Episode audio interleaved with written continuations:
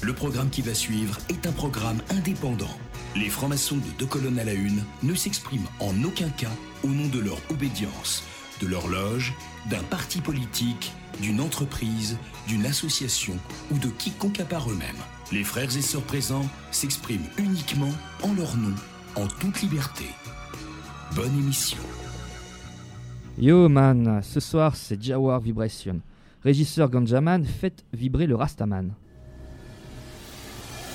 Deux colonnes à la une. Les francs-maçons sur Radio Delta. BP, merci de vérifier que la plage est belle, l'eau bien bonne et que le rhum est bien en place. Yo Fred, by Marcus Gravé et le grand Négus Rastafari, le sound system est prêt à faire sauter les caissons. Par le Négus Charlotte de Saba, merci de vérifier que la sono est calée sur le sound system. Les Rastafari vibrent déjà dans la salle. Yeah man, Rastafari Vibrations, la ganja vole et nous sommes harmonieux. Frère BP, fait vibrer l'ordre du jour.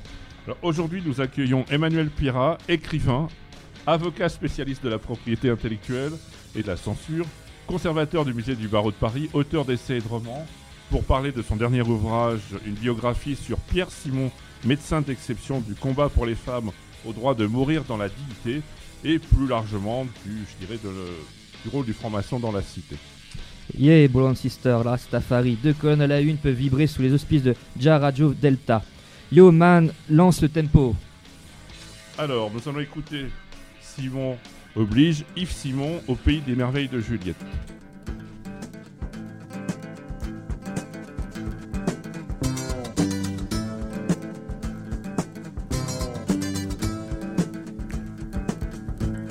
Vous marchiez Juliette au bord de l'eau.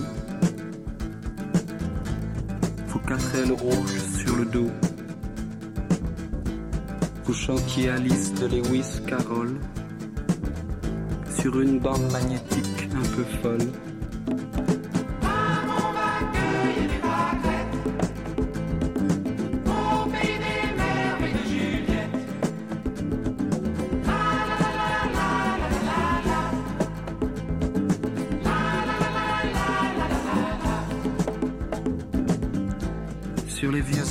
De 68,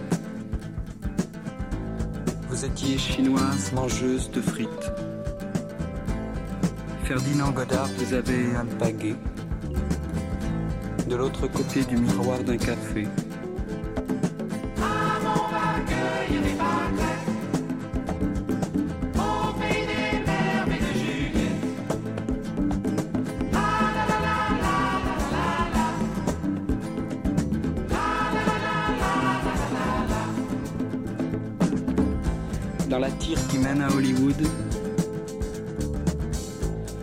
Vous savez bien qu'il faut jouer des coudes.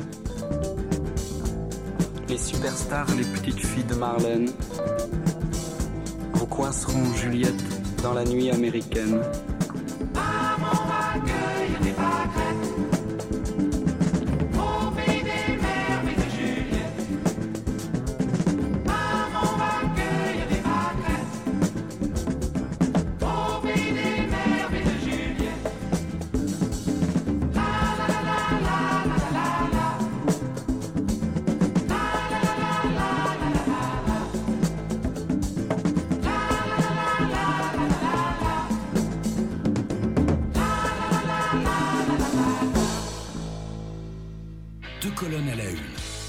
Delta, c'est plus fort que toi.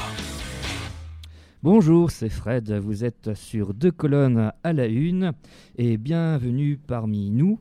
Et puis merci de nous accompagner pour cet anniversaire spécial puisque nous allons célébrer ensemble la 50e émission de deux colonnes à la une avec émotion, reconnaissance et force et vigueur. Euh, merci euh, aussi à Paul de nous accueillir dans ce lieu très sympathique qu'est le Matana rue Broca. En tout cas, ici, c'est un lieu où il fait bon vivre et euh, en tout cas, ça sent bon la pizza.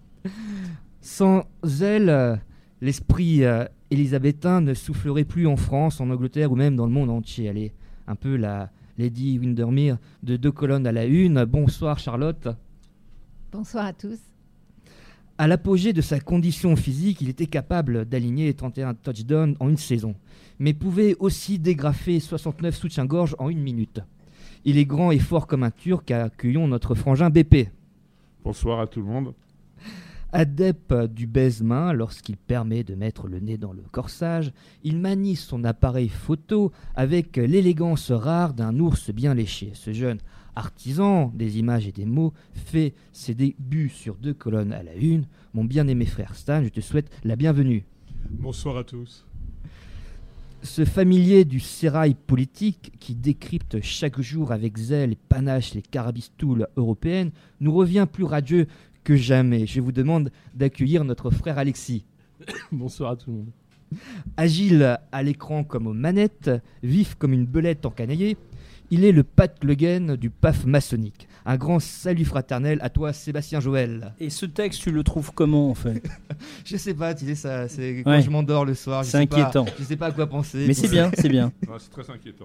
Alors ce soir, on, va, on va parler de, de l'engagement euh, dans la cité et nous recevons donc comme, comme invité euh, notre frère Emmanuel Pierra. Bonsoir Emmanuel. Donc comme euh, tu es donc avocat au barreau de Paris, tu es spécialisé dans le droit de l'édition, conservateur du musée du barreau de Paris, tu es aussi romancier, essayiste, éditeur, et euh, tu as été aussi notamment conseiller municipal euh, dans le 6e arrondissement. Et tu es depuis 18 janvier 2018 président du Pen Club français. Ça, c'est très intéressant.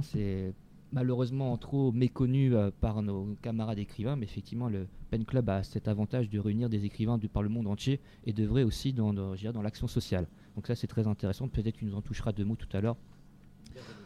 En tout cas, au regard de ta biographie, euh, euh, on remarque, en tout cas, je, remarque avec plaisir que tu, tu es une sorte de Balzac du Grand Orient de France. Je vois quand même, tu as écrit 15, tu as publié 15 romans, 32 essais, 21 ouvrages illustrés, 7 ouvrages maçonniques, 8 ouvrages juridiques et 3 traductions. Donc ça fait quand même 80 ouvrages. Je ne parle même pas de la bande dessinée, des mangas, ni, ni de la, la bibliothèque rose. en tout cas, tu viens de publier aux éditions Don Quichotte Pierre Simon, médecin d'exception, du combat pour les femmes au droit de mourir dans la dignité. Donc, euh, sujet doublement intéressant, euh, puisque effectivement, euh, non seulement Pierre Simon a, j'irais, euh, pour, euh, pour une action politique et, sociale au sein, de, notre pays, mais qu'il a été aussi également euh, franc-maçon de la Grande Loge de France. Donc effectivement, je trouve intéressant peut-être aussi, on, verra au cours de l'émission, de voir un petit peu le rôle aussi du, maçon dans toutes ces actions politiques et, sociales. Mais je, te laisse tout de suite la parole pour aussi nous, nous rappeler, mon maçon, frère ou profane, qui ne connaissent pas Pierre Simon, de nous rappeler un petit peu qui il est et un petit peu son parcours. Pierre Simon est, un médecin exceptionnel. Euh, pour faire très simple et, à grandes enjambées, euh, il est l'homme euh, qu'on peut considérer comme le père de l'accouchement sans douleur en France, un des cofondateurs du planning familial. Il sera le rédacteur de la, loi Neuwirth sur la contraception, le rédacteur, le co-rédacteur des lois Veil sur l'IVG, le cofondateur de l'Association pour le droit de mourir dans la dignité. C'est 60 ans pratiquement de combats humanistes, médicaux, scientifiques, politiques et, maçonniques. Euh, c'est un homme exceptionnel sur lequel j'avais commencé à écrire euh, sans bien le connaître.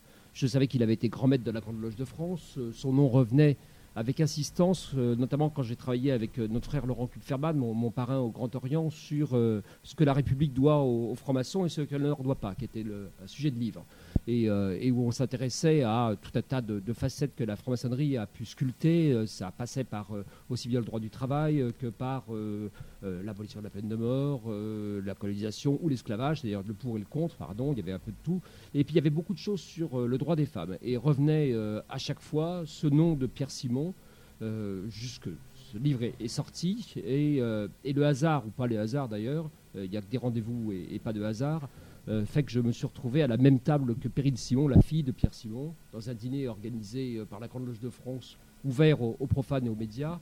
Et, euh, cette dame me dit, d'un seul coup, vous avez écrit des choses extraordinaires sur mon père, sachez que j'ai une tonne d'archives et que personne n'a jamais travaillé dessus. Évidemment, ça n'a plus que, que suscité ma curiosité je me suis lancé à, la découverte de, finalement de ce que je connaissais très peu. Je connaissais bien l'histoire des mœurs, l'histoire sociale, le droit, le combat des femmes, mais puis je connaissais un petit peu Pierre Simon et j'ai commencé à, relier tout ça et à voir de quelle façon Pierre Simon avait été véritablement l'homme clé, euh, le, pilote euh, de l'ensemble de ces réformes et comment la Grande Loge de France avait été euh, un instrument de combat extrêmement important jusqu'on va dire au, départ de Pierre Simon de la Grande Maîtrise dans les, dans les années 70. Voilà, donc c'est, un travail d'archives fait par les aux archives de la Grande Loge de France, aux archives de Sciences Po, euh, où est euh, déposé l'ensemble, enfin le plus gros des, dossiers de Pierre Simon, à l'université d'Angers, au centre d'archives du féminisme, et puis euh, au sein de sa famille où j'ai pu éplucher toute la correspondance depuis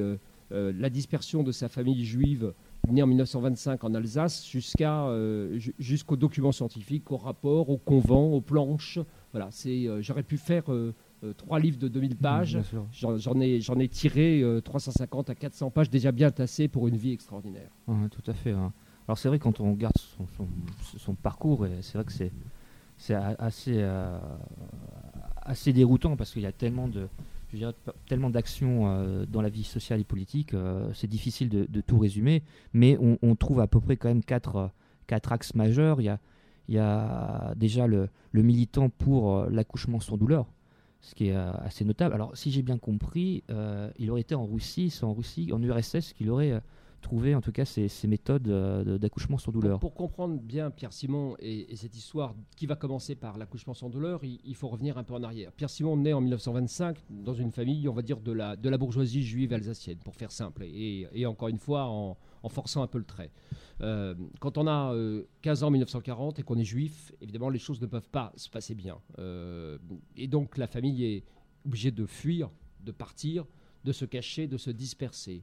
Pierre Simon sera expédié, entre guillemets, sous couverts divers et variés, dans les Alpes françaises, où très vite il sera, on va dire, dans une famille protestante qui, ne pas le cachera, mais le fera passer pour, pour un, des, un des leurs et euh, il va euh, choisir d'être actif. C'est-à-dire qu'il y a deux possibilités, ou d'être caché et résigné, et, c'est tout à fait justifié et justifiable, ou bien d'être euh, militant et volontaire. Et à l'âge de 15 ans, Pierre Simon commence par faire passer des enfants juifs d'un côté à l'autre de la frontière, en, les réhabillant en quelque sorte, et en leur inculquant des choses aussi ahurissantes qu'apprendre par cœur Maréchal nous voilà, donc la, la chanson pétainiste par excellence, de façon à passer devant la police de Vichy euh, pour passer pour des parfaits petits goyim et, ensuite prendre le train et filer de l'autre côté, se réfugier euh, en Suisse. Euh, Pierre Simon, c'est cet homme-là. C'est cet homme aussi qui, à la sortie de la guerre, s'interroge pour savoir s'il veut devenir comédien, c'est son premier souhait, ou faire médecine. il hésite beaucoup.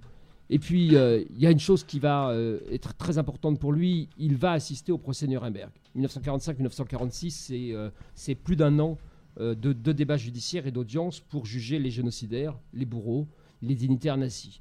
Pierre Simon va passer euh, quasiment la totalité du procès à, Nuremberg à suivre, fasciné, pour essayer de comprendre euh, comment cette abomination a pu arriver.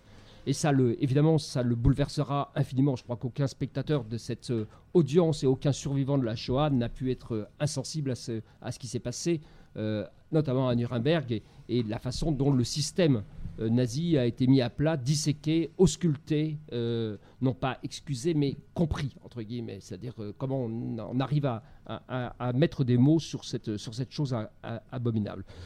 Pierre Simon, à partir de là, pense qu'il y a une autre voie à trouver, quelque chose qui il est hors de question, évidemment, de, rester passif, inactif. Il faut quelque chose, il faut faire quelque chose. Et comment se relever en 1945 de ce que l'être humain était capable de faire, c'est-à-dire le pire? Euh, Finalement, il choisira médecine parce qu'il se dit que peut-être là, il y aura quelque chose de plus façonnable, de plus malléable euh, que par le biais du théâtre ou, de la comédie. Il, euh, il arrive à l'hôpital Bretonneau pour faire son internat et il se retrouve projeté face à un milieu qui est celui des prostituées de Montmartre et des danseuses des Folies Bergères. Euh, danseuses des Folies Bergères, on a euh, sur la scène les plumes et les paillettes, et dans l'arrière-salle, des taudis, des chambres de bonne insalubres, une hygiène catastrophique, la misère sociale, la crasse, le destin implacable, des maladies vénériennes, euh, des avortements euh, avec des, des, tringles à rideaux, du bricolage, euh, des maladies, des, décès, des accidents. Pierre Simon réalise son premier accouchement. Il n'a pas encore son doctorat en médecine mmh. et il se retrouve, on va dire, à devoir, à devoir mettre au monde un enfant dans ces conditions. Il pense que là, il y a quelque chose qui joue. Il voit la souffrance. Le dogme, à la sortie de la guerre, et tu enfanteras dans la douleur. C'est celui que prône à la fois l'Église catholique et l'ordre des médecins, dont il faut toujours rappeler qu'il a été créé sous Vichy par Pétain, euh, avec comme première mission euh, d'éradiquer les médecins juifs de ses rangs. Euh, donc c'est quelque chose de très... où la souffrance considérée comme normale, et même comme une, une punition face à quelque chose qui est l'acte sexuel. L'acte sexuel conduisant à, à, la grossesse et à la naissance, la naissance ne peut pas se passer bien, elle est forcément punitive. Et donc elle doit se passer dans des conditions où la femme doit souffrir et hurler sa souffrance. Ça participe du rituel, si j'ose utiliser cette expression, que découvre Pierre Simon. Même moment, il n'a il a pas politique.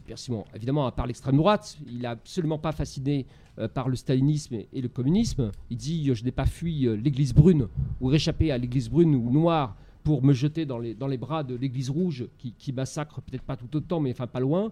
Euh, mais malgré tout, il l'entend dire, et il entend par, euh, le biais du milieu médical, qu'en URSS, il se passe des choses très importantes, des avancées, des progrès. C'est à Leningrad que le professeur Nikolaev a mis au point la première technique d'accouchement sans douleur. Alors on est très loin de la péridurale, on est très loin de ce que connaissent aujourd'hui euh, les hommes et les femmes de, 2018, mais on est déjà dans quelque chose qui brise ce dogme de l'accouchement dans la douleur. Pierre Simon va aller sur les traces d'un autre médecin français euh, à Leningrad, s'immerger pendant plusieurs mois euh, avec le professeur Nikolaïev euh, pour apprendre cette technique, qu'il rapportera et implantera, entre guillemets, à la clinique des Bleuets à Paris, qui est l'endroit où se sont passés beaucoup de combats et beaucoup d'immenses progrès scientifiques en faveur notamment des femmes de la maternité. Voilà, ça c'est la première pierre qu'il fait, fait vaciller. Il faut ajouter aussi qu'il se passera plusieurs chose philosophique du même ordre, Pierre Simon commencera à s'intéresser beaucoup à la franc-maçonnerie, chose qui l'a toujours euh, euh, attiré, euh, et sera en contact avec des frères qui le pousseront en 1953 à être initié à la Grande Loge de France au sein d'une loge qui s'appelle toujours la Nouvelle Jérusalem. Et il dira qu'il trouve là, dans la franc-maçonnerie, finalement, le juste équilibre qu'il cherchait. Quelque chose qui est loin des, des, des idéologies les plus dures, quelque chose qui permet de travailler, quelque chose qui permet de comprendre le monde et de comprendre pourquoi la vie est si importante après avoir tant frôlé la mort. Voilà. C'est aussi simple et aussi euh, lumineux que, cela, euh, l'arrivée de Pierre Simon sur la scène médicale, politique, maçonnique. D'accord, donc euh, ça se fait à peu près au, même moment et donc cet, axe dans lequel il va s'engager et de pouvoir importer en France cette possibilité d'accoucher sans, sans, douleur. C'est vrai que alors aujourd'hui c'est quelque chose qui est, qui, est courant euh, dans notre pays, mais effectivement on est encore euh, dans, le monde, on a encore des, pays qui, qui n'ont pas ces, méthodes médicales et, qui, qui laissent aussi les, femmes aussi dans une souffrance et une, précarité assez importante. Donc effectivement c'est toujours intéressant de, de voir qu'on a eu en France un homme maçon engagé qui a eu ce, ce rayonnement-là. Euh, je ne sais pas si notre frère Stan voudrait rajouter quelque chose, parce que tout à l'heure, tu étais très enthousiaste à, l'idée de parler justement de cette, euh, oui, du fait d'être d'avoir. Premiers enfants de France à être né avec l'accouchement sans douleur. La loi est passée en 59, je suis né en 59. Et ce qui était intéressant, ma mère me disait que dans la salle d'attente, c'était surtout des femmes de gauche, que justement les bourgeoises refusaient de venir parce qu'elles voulaient souffrir. C'est intéressant ce que tu venais de dire. Et que je suis le troisième enfant et ma mère m'a dit c'est vraiment l'accouchement sans douleur parce qu'elle a vu l'expérience de la douleur avec les deux premiers. Et donc, je lui, comme je savais qu'on devait se voir ce soir, je l'ai appelé ce matin euh, pour avoir plus de détails. C'était assez intéressant. Les méthodes de respiration, fait des choses qui à l'époque étaient, nous, ça nous paraît évident, mais qui, qui étaient assez révolutionnaires. Parce que ce, ce, rituel vraiment faisait partie d'un rite social. Euh, le père, euh, le géniteur, assistait régulièrement euh, à, l'accouchement et, donc la, théâtralisation qui consistait à exprimer la douleur faisait partie d'une cérémonie familiale où tout le monde euh, devait participer ou tenir ce rôle. Euh, d'où le fait que les femmes n'étaient peut-être pas demandeuses, mais en tout cas accomplissaient ce rite sans même imaginer qu'il pût être possible de donner la, de donner la vie autrement. Pierre Simon le, dit, il, euh, il écrit, il écrira des mémoires euh, dans les années 70 qui s'appellent De la vie avant toute chose, euh, dans lesquelles il dit la, naissance, la vie, c'est du sang, de la merde, des boyaux, et une chose extraordinaire. Et, voilà. Mais il faut jamais oublier que c'est des viscères, des tripes, quelque chose d'écrit, et que peut-être on pourrait se passer de ce côté-là et on pourrait en garder la partie la plus merveilleuse. Il y a, des discours vraiment formidables et très enthousiasmants. Et, euh, moi, j'aime beaucoup, j'admire ce qui m'a le plus fasciné et ce qui me fascine toujours parce que je suis euh, loin d'être repu de Pierre Simon. Au contraire, plus je l'ai étudié, plus j'ai écrit sur lui, plus je me sens enthousiaste euh, par ce qu'il a fait. ce qui est fascinant chez Pierre Simon, c'est cette volonté d'aller de l'avant et en permanence d'aller chercher partout autour de la planète ce qui se fera de mieux encore. Il le fera plus tard, il ira en Chine, on y viendra peut-être, euh, s'intéresser à la politique de l'enfant unique, à la propagande, à la façon dont on communique et dont on fait passer un message justement différent et contraire de celui du rite euh, qu'on évoquait tout à l'heure. Il ira en Californie s'intéresser à la première pilule, euh, la pilule moderne, celle qu'on connaît aujourd'hui. Il rapportera le premier stérilet euh, en Europe depuis Singapour, euh, où il ira le chercher. Il ira étudier ce qu'est le planning familial à Londres, donc où les, on va dire les, héritières des suffragettes ont créé quelque chose qui peu ou prou dans une traduction que, j'assume serait le, planning familial. voilà, donc en permanence, il y a l'idée d'aller chercher partout euh, ce qui peut faire progresser, euh, ce qui fait progresser l'humanité en général. De la même façon qu'il y réfléchira euh, à la fin de sa vie, ou plutôt bien avant la fin de sa vie. Il mourra en 2008, place à l'Orient éternel en 2008, mais à partir des années 70, une fois le combat pour l'avortement gagné, il s'intéressera aux dons d'organes, il s'intéressera à l'euthanasie, il s'intéressera à la fin de vie, il s'intéressera à 100, 000, à 100 000 choses à chaque fois en pensant qu'il faut toujours regarder de l'avant et, ne pas oublier, mais, mais ne pas procrastiner c'est vrai que ça montre aussi un, chemin et un engagement qui est, qui est exemplaire et qui est, rare, je, trouve, aujourd'hui. Je sais pas comment tu, euh, comment tu vois justement le, paysage maçonnique actuel quand on voit justement tous ces frères, tous ces sœurs, enfin, qui, surtout les frères d'ailleurs, qui sont engagés euh, dans la vie politique, qui sont engagés pour œuvrer pour le bien-être des autres. Comment aujourd'hui justement euh, voir un petit peu bah, nos grands maîtres actuels, puisque c'est vrai que il y a aussi le côté que c'est une stature. Hein, euh, Pierre Simon en tant, que grand maître, en tant que, en tant que, comme engagé euh, dans, la cité, justement, où sont aujourd'hui, euh, où sont ces, je dirais, ses frères et ses, sœurs engagés actuellement dans la cité? Comment tu les perçois? la, question se pose toujours de savoir si les gens ont été des héros euh, parce qu'ils étaient maçons ou si euh, euh, ils étaient des héros, on va dire, en dehors de la maçonnerie. Et accessoirement, ils se sont emparés de la maçonnerie ou ont été initiés. c'est une question qui m'a toujours intéressé, hein, cette, double lecture possible. chez Simon, j'ajoute qu'il y a, c'est pour moi un modèle absolu. Quand on écrit la biographie de quelqu'un, et c'est ma deuxième biographie que j'écris, j'en ai fait une avant de, quelqu'un qui n'était pas maçon du tout, qui s'appelle Jean-Jacques Pauvert, qui était éditeur, éditeur pour qui j'avais une immense amitié et que j'ai bien connu. Quand j'ai écrit sa biographie, évidemment, je suis tombé sur les cadavres, c'est-à-dire sur la part noire de Jean-Jacques Pauvert, que je devinais, mais qui m'a quand même euh, beaucoup secoué dans l'idolâtrie que, je vénérais. Chez Pierre Simon, au contraire, je m'attendais, sa fille m'avait dit euh, Tu vas sans doute trouver des horreurs, euh, je ne sais pas tout de mon père, et quand on fouille, parce qu'il y a vraiment tout, c'est-à-dire il y a toute la correspondance depuis même les, années 30, vraiment, quand il était enfant, il y a des correspondances de sa mère, il y a, des, il y a tout gardé.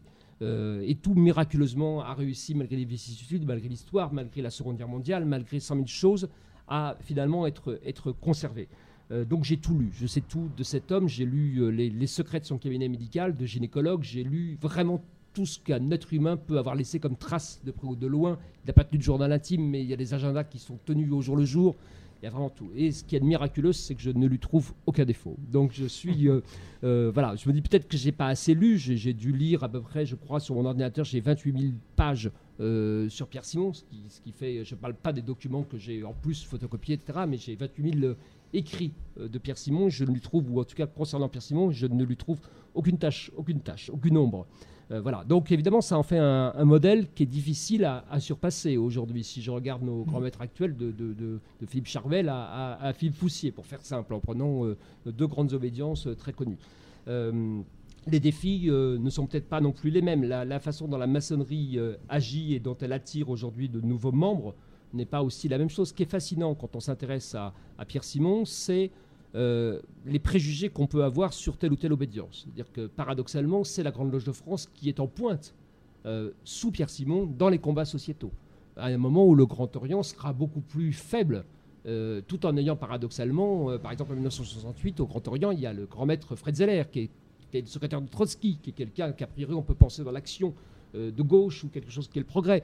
Et finalement, c'est chez Pierre Simon qui devient grand maître en 1969 que les choses se font à la Grande Loge de France. Voilà, c'est la même chose, c'est même, les, mêmes d'ailleurs les, mêmes sillons que ceux qu'on retrouve au moment des débats sur, du, début du XXe siècle sur euh, la colonisation, sur euh, beaucoup de choses où finalement la Grande Loge de France, et ça n'est pas mon obédience, euh, est plus progressiste à cette heure-là que, ne l'a été le Grand Orient.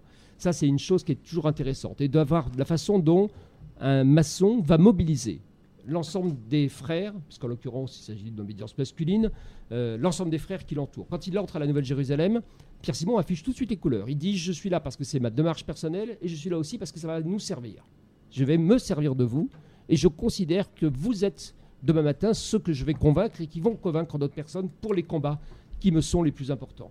Il est amené en, maçonnerie par Charles Hernu, hein, notamment, euh, qui euh, donc euh, qu'on connaît évidemment sous d'autres couleurs et d'autres manières politiques plus tard, euh, mais qui le, fait venir en franc-maçonnerie. Ils créent ensemble euh, un, cercle des Jacobins. Ils, créent, euh, ils sont au Parti radical mm. donc dans les, dans les années 50, qu'ils quitteront l'un et l'autre pour des directions différentes. Mais très vite, il y a l'idée pour Pierre Simon selon laquelle la maçonnerie pourra lui servir. il ne va pas en maçonnerie parce qu'elle va lui servir. Hein. Il dit tant qu'à être en maçonnerie, autant que par ailleurs j'y vois des journalistes, j'y vois des médecins, j'y vois des parlementaires, autant les utiliser et les convertir à mon combat. Et il fera d'étape en étape, comme ça, 1953-1969, c'est court, hein, c'est 16 ans entre l'initiation et la grande maîtrise. Ce qui est relativement record et ce qui est en même temps pas totalement anormal parce qu'on est à la sortie de la Seconde Guerre mondiale. J'ai consacré un livre aux francs-maçons sous l'occupation et euh, et, le nombre, les effectifs ont évidemment grandement chuté entre les arrestations, les radiations, ceux qui ont peur, ceux qui se sont désintéressés, ceux qui ont été déçus, etc. La franc-maçonnerie française a fondu de 100 000 membres à peu près en 1939 à, on va dire, entre 15 et 20 000 grands maximum à la sortie de la guerre. Donc les carrières sont plus euh, rapides hmm. dans la franc-maçonnerie des années 50 qu'elles ne le seraient aujourd'hui ou qu'elles ne l'ont été dans les années 30. Mais malgré tout, c'est une volonté de chez Pierre Simon euh, véritablement de, mettre en musique l'ensemble de ce qu'il va découvrir par la maçonnerie. Il euh, dit d'ailleurs très vite qu'il n'aura qu'un seul sujet de planche euh, en permanence, qui tourneront tous autour des combats pour les femmes et de la médecine, et de la façon de faire passer ses idées. Et quand j'ai lu toutes ces planches, personne ne lui a demandé de travailler sur autre chose. Il hein. de planche symbolique. Aucune. Aucune. Aucune.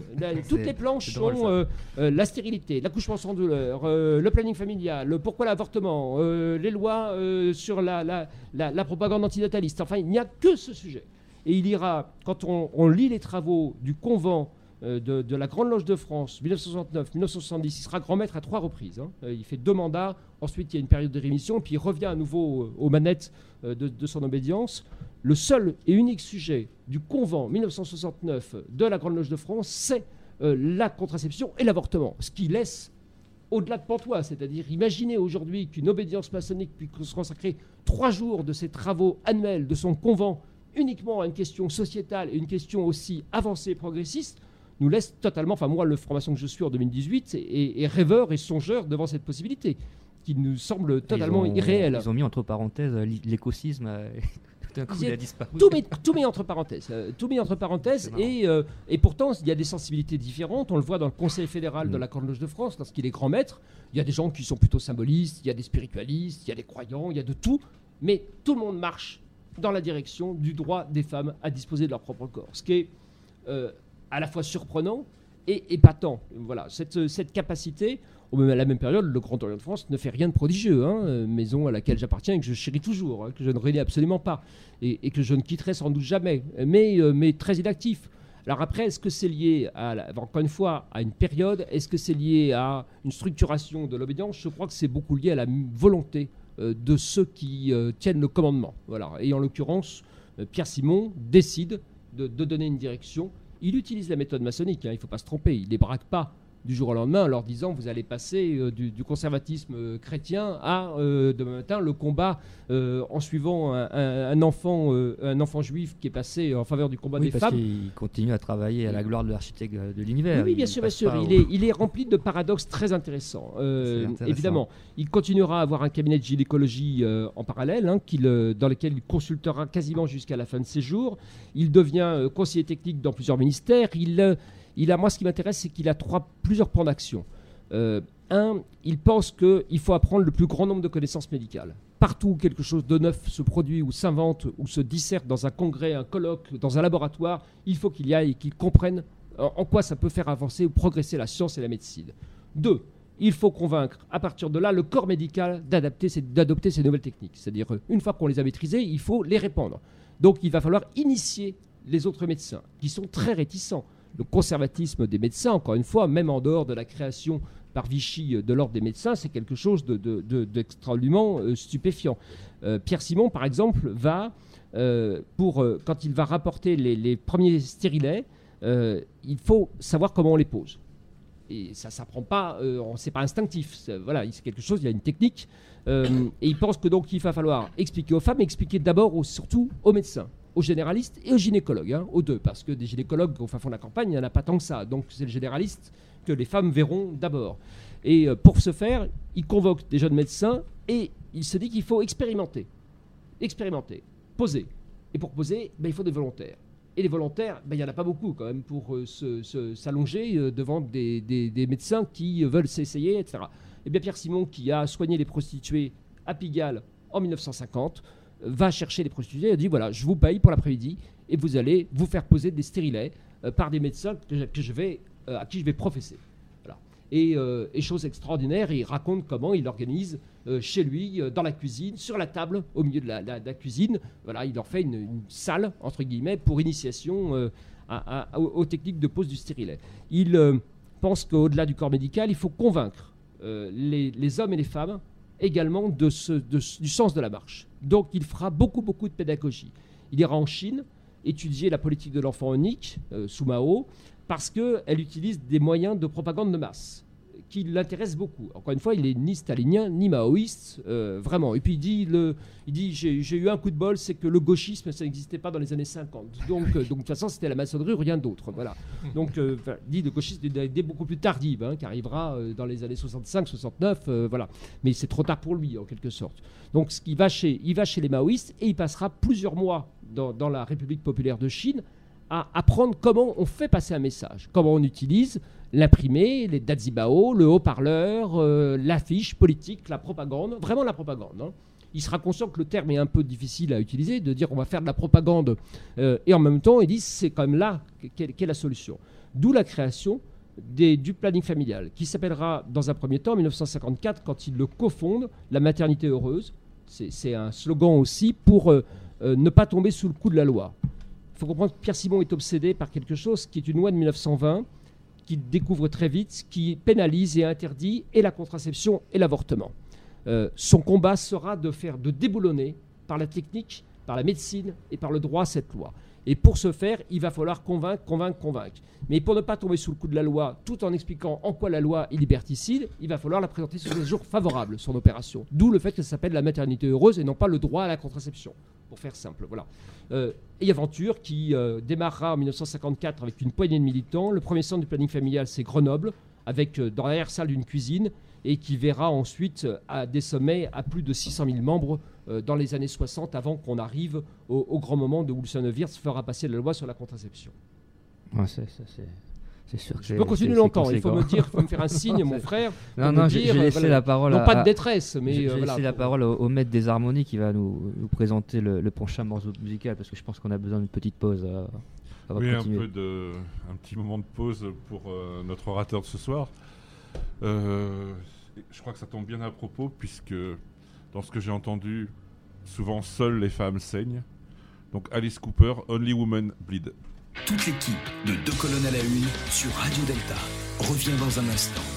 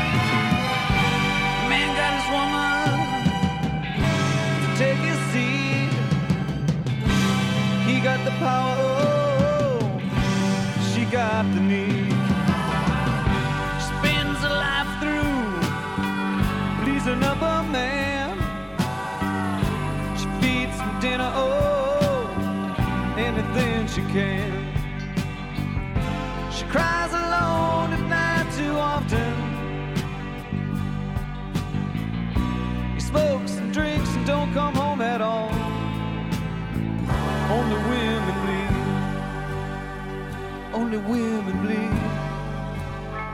Only women bleed.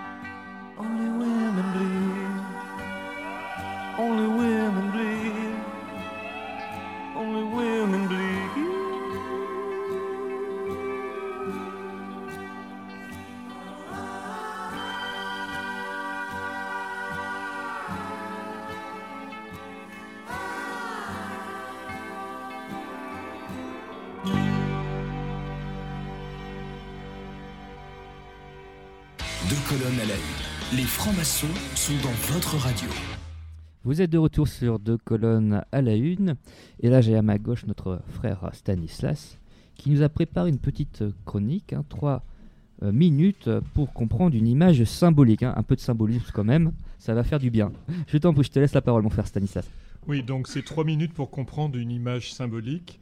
Comme c'est ma première séance avec vous, ma première discussion, et que j'ai trois minutes pour trouver une photographie symbolique, j'ai choisi celle qui a fait que je suis photographe et qui m'a fait rêver pendant beaucoup d'années. Une photographie choisie du photographe Georges Oninganuen, photographe émigré de Russie en France au début du XXe siècle. Cette photographie m'a toujours impressionné. Je regardais souvent cette image d'un couple, homme et femme de dos, regardant au loin, imaginant ce qu'ils pouvaient penser, réfléchir et regarder. Ils sont en maillot de bain. Nous sommes en 1930. Donc ce sont des maillots de bain, une pièce, assez couvrant. Et ils semblent tous les deux être assis sur un plongeoir avec la mer ou une étendue d'eau en arrière-plan. C'est une image graphique en noir et blanc avec des très beaux gris. Il n'y a que le muret où ils sont assis, perpendiculairement d'un autre mur, donc avec une ligne de fuite. Une ligne droite telle le fil à plomb et leur manière d'être assis donne l'impression qu'ils sont dans un triangle. Que regardent-ils À quoi pensent-ils Ce qui se ressent dans cette photographie est intéressant. C'est toute la position de leur corps tendu, recroquevillé, se posant beaucoup de questions et ne sachant pas où est leur regard. La jeunesse de cette histoire est intéressante. C'est la première fois qu'un photographe photographie des maillots de bain pour un magazine de mode, de surcroît Vogue. Ce photographe a été en haut du huitième étage des Galeries Lafayette, sur la terrasse pour photographier ces deux modèles regardant au loin, donnant l'impression ainsi qu'il y a la mer, et ce n'est pas le cas. L'intérêt du choix, de la personnalité et du talent de ce photographe est qu'il était émigré, à la fois né russe par son père, américain par sa mère, devenu français par nationalité et homosexuel. Cette image nous montre la liberté, liberté des corps dénudés pour la première fois, liberté d'un couple que l'on ne sait pas s'ils sont ensemble ou pas, liberté de la plage, de la mer, de l'aventure qui semble éminente. En réfléchissant bien, cela peut être aussi des amis, des frères et des sœurs, des personnes qui se connaissent bien ou des inconnus qui se rencontrent pour la première fois. L'histoire nous dit que le garçon de la photographie est le photographe Horst, le petit ami du photographe. Cette photographie m'a fait beaucoup rêver, sans vraiment, savoir sans vraiment avoir à l'époque d'explication rationnelle. Mais avec le temps et avec la compréhension de mon inconscient, j'ai compris que c'était regarder en face, regarder au loin, regarder l'avenir, regarder ses projets, son futur, avoir envie d'être ce photographe, mais peut-être aussi le modèle. Voici à mon sens à quoi sert une photographie, à faire rêver, à faire voguer l'esprit très loin, la pensée, construire quelque chose en soi en fonction de cette image, c'est cultiver la contemplation. Deux colonnes à la une. Sur Radio Delta, c'est plus fort que toi.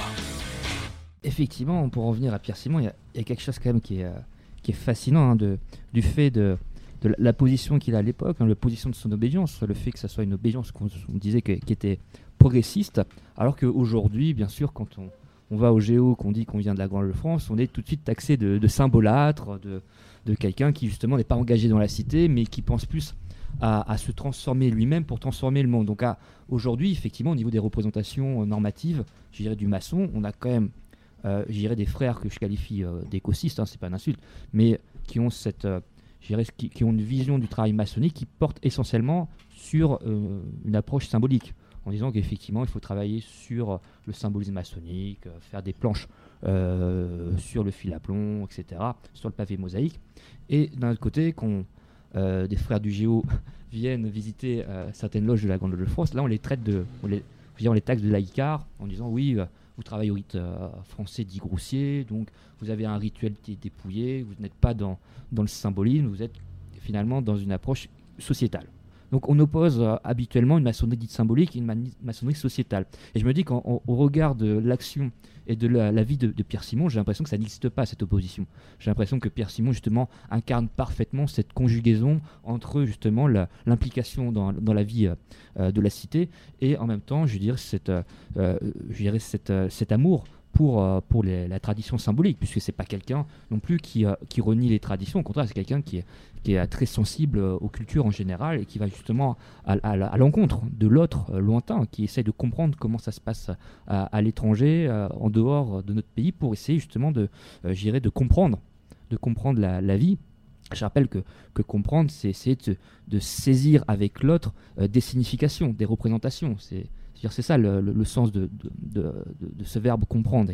C'est vrai que pour nous, maçons, je pense que c'est intéressant, c'est même enrichissant quelque part de rappeler euh, que la maçonnerie, même s'il y, a une diversité, même si effectivement il y a des sensibilités différentes, euh, finalement on travaille tous dans le même axe. Et Pierre Simon, je trouve que la façon dont tu en parles, j'ai l'impression que euh, c'est peut-être le dernier, voilà, dernier maçon qui représente aussi cette harmonisation dont, certains parlent avec, euh, avec un, certain, certain Roland, on va dire, parce qu'il y a beaucoup de, maçons qui ont ce mot à la bouche de euh, coïncidence des opposés, ce, ces termes un peu jungiens, un peu symbolâtres aussi, mais effectivement, là-dessus, j'ai l'impression qu'il incarne bien, bien cette, cette idée de, conjonction des opposés. Il faut comprendre aussi quand même qu'il y a une question d'époque. Aujourd'hui, je pense que les, les, gens qui viennent en franc-maçonnerie viennent avec deux. Il y a deux catégories de population. Dans les, là, c'est l'ancien vénérable euh, qui parle. Euh, il y a des gens qui sont dans une démarche spiritualiste. Euh, mm. qui n'existaient peut-être pas dans les mêmes formes dans les années 50-60, euh, où, où les églises avaient encore finalement de leur superbe. C'est quelque chose qu'elles ont encore beaucoup moins aujourd'hui. et puis de l'autre côté, il y a toujours une population de, profanes qui viennent frapper à la porte du temple avec des préoccupations sociétales et qui finalement changeront peut-être de route au fur et à mesure une fois initiés. ce qui est certain, c'est que Pierre Simon connaît le parcours on va dire, classique, c'est-à-dire qu'il ne choisit pas son obédience. Il entre à la Grande Loge de France, non pas en, ayant ausculté tout le paysage maçonnique qu'il connaît un petit peu, mais parce que des amitiés euh, le conduisent là. Il aurait pu euh, naître maçon euh, au droit humain ou au Grand Orient, en l'occurrence, hein, dans, cette, dans cette époque. mais il ne quittera jamais la Grande Loge de France. Ça ne lui traversera même pas l'esprit de, de, quitter. il pense qu'il est possible de, travailler euh, autrement qu'au symbolisme. Il laissera faire, il se deviendra vénérable de la Nouvelle-Jérusalem, évidemment, il entrera ensuite dans de nombreux euh, chapitres et, ateliers euh, de perfectionnement. à chaque fois, il continuera son chemin, c'est-à-dire à plancher sur les thèmes qui sont les siens, mais sans demander ou bannir les discussions sur d'autres débats simplement ça ne le concerne pas, entre guillemets. Il les regarde de façon bienveillante en disant, bon, euh, une fois que vous avez parlé de l'étoile flamboyante, on va peut-être revenir à, la contraception mmh. ou euh, à l'IVG. Euh, et c'est assez étonnant quand on lit les tracés, parce que j'ai beaucoup, beaucoup consulté les archives maçonniques, grâce notamment à François Rognon, qui, est, le, le, qui était depuis jusqu'à quelques mois euh, l'archiviste et le bibliothèque, le responsable de la bibliothèque de la Grande Loge de France, qui, m'a accueilli avec énormément de bienveillance. On t'embrasse, François, un super voilà. D'autant plus qu'il doit mm. la création de son poste et de la bibliothèque à Pierre Simon. Donc autant vous dire que j'ai été accueilli, euh, voilà, ah, comme, comme ah, ce complot maçonnique. Voilà, exactement. Euh, François Rognon, remarquable frère, remarquable érudit, qui évidemment a vu en moi le porte-parole euh, de celui qui a créé sa, fonction. Donc c'était euh, c'était la concordance parfaite euh, de nos esprits. Mais grâce à François et à la bienveillance de la Grande Loge de France, j'ai pu lire tout. de, tous les ateliers où est, passé Pierre Simon. Et, me rendre compte que, voilà, il passe son temps à utiliser la méthode maçonnique, c'est-à-dire qu'il laisse venir d'autres sujets, et puis, euh, lorsqu'il est au plateau, ou qu'il est au Vénérala, ou qu'il sera ensuite euh, très respectable, ou peu importe, ou très sage, euh, il décide que sous son mandat, alors en revanche, il y aura un programme, et le programme tournera toujours autour de ses obsessions. mais pour ça, il mettra des mois et des mois à convaincre les uns et les autres du bien fondé de la cause qu'il soutient. En disant, je ne vous, je vous ennuie pas avec vos convictions religieuses ou politiques, hein. Pierre Simon évoluera, il rentre au parité radical, il finira, il a gardé toutes ses cartes d'adhésion politique, il finira à l'UMP, ce qui, euh, bon, pourquoi pas. Euh, il finira à l'UMP, mais euh, Cela dit, dans ton ouvrage, on voit qu'il y a Boulin. Bien sûr, parce que, parce que il sera, et au début, il est intéressé par, par la voie radicale socialiste, pour faire simple. Et puis, il, il aura une première grande satisfaction quand François Mitterrand, candidat à la présidentielle, sera alors le premier candidat à réclamer la légalisation de la contraception. Hein, on est dans les années 60, on n'est pas encore en train de parler complètement de l'avortement. On est, mais pour la première fois, François Mitterrand, en tant que candidat, prend position pour la légalisation de la contraception, qui n'interviendra qu'en décembre 1969. Euh, mais comme François Mitterrand perd les élections, Pierre Simon est très pragmatique. Dit, bah, il n'a aucune chance de gagner contre De Gaulle. Euh, ses scores ne l'amèneront nulle part. Il restera dans la minorité, dans l'opposition. Donc il faut aller voir les autres. Donc c'est un stratège, il, va aller, chercher les gaullistes. Ah. il va être ah. pragmatique. Et, euh, et, là, il va, évidemment, il convaincra Robert Boulin, ça, ça arrivera un peu plus tard, à la fin des années 60, euh, qui deviendra, euh, ce qui est un frère, hein, passé à l'Orient éternel aujourd'hui, donc on peut le dire, qui, dont il sera extrêmement proche et qui, comme ministre, lui permettra de réaliser de grandes choses, mais qu'il convaincra totalement, que Robert Boulin n'est pas vraiment un progressiste immense, hein, mais qui convaincra totalement au bien fondé, par exemple, de la légalisation de l'avortement. Euh, chose qui peut sembler inimaginable quand on regarde le parcours ou les origines sociales de, Robert Boulin. Mais il passera euh, par, cette idée qu'il peut attraper une majorité gaulliste. Luciano Wirtz lui en fournira l'occasion. Luciano Wirtz, c'est un jeune député, c'est le plus jeune député de la Chambre. Euh, quand il est élu, on est dans les, dans, les, années 60, il est vraiment un minot de l'Assemblée nationale. Euh, le hasard de la vie l'amène, s'il n'était pas un frère, contrairement à ce, ce, qui a été beaucoup dit euh, sur les Wirtz, il n'a jamais été initié, c'est à peu près tout, il a dû faire à peu près 80 planches dans des tenues euh, blanches, hein, où il a été invité comme orateur. Donc il en savait peut-être plus sur la franc-maçonnerie que certains maçons eux-mêmes. Mais en tout cas, Pierre Simon et lui s'entendent vraiment comme larron en foire, très très vite. Et Pierre Simon convainc donc Luciano Wirtz du bien fondé de la légalisation à la contraception. Il y a quelque chose qui les unit aussi, c'est euh, la résistance, euh, la Seconde Guerre mondiale. Euh, Lucien Wirtz a une origine alsacienne, avec pareil un engagement très fort et très déterminé en faveur de l'action dans la lutte contre, Vichy et contre, et contre le nazisme. ce sera leur, leur trait commun. Et Pierre Simon le convainc d'aller présenter le projet de loi sur la légalisation de la contraception au général de Gaulle. Il dit, tu n'as jamais rencontré ton patron, eh bien, tu vas le faire avec ce texte. Et euh, le jeune Lucien Wirtz demandera audience à l'Élysée, sera reçu pour la première et unique fois, entre guillemets, ou la première fois de sa vie euh, politique, alors qu'il est déjà jeune député, par le général de Gaulle, qui écoutera avec un peu de circonspection son discours, prendra les documents, consultera Yvonne de Gaulle, son épouse, toute catholique et conservatrice qu'elle soit, n'en est pas moins une femme, et lui dira qu'elle trouve là quelque chose d'intéressant. Et c'est ainsi que, pour la faire très simple, euh, Yvonne de Gaulle donnera son accord au général de Gaulle qui dira à Lucien Wirtz de déposer le projet qui passera avec le soutien des voix gaullistes. Avec quelques oppositions en interne euh, du, côté des rangs de la droite et une plus forte opposition dans les rangs de la gauche, à part François Mitterrand et quelques députés euh, qu'on appellera plus tard socialistes qui ont la bonne idée de voir le progrès là où il se trouve. voilà, et Pierre Simon donc évoluera. Euh, il évoluera, enfin, il évoluera politiquement, mais pas beaucoup. Ses convictions personnelles sont, euh, voilà, ses convictions, c'est la, croyance dans l'être humain et dans l'humanité.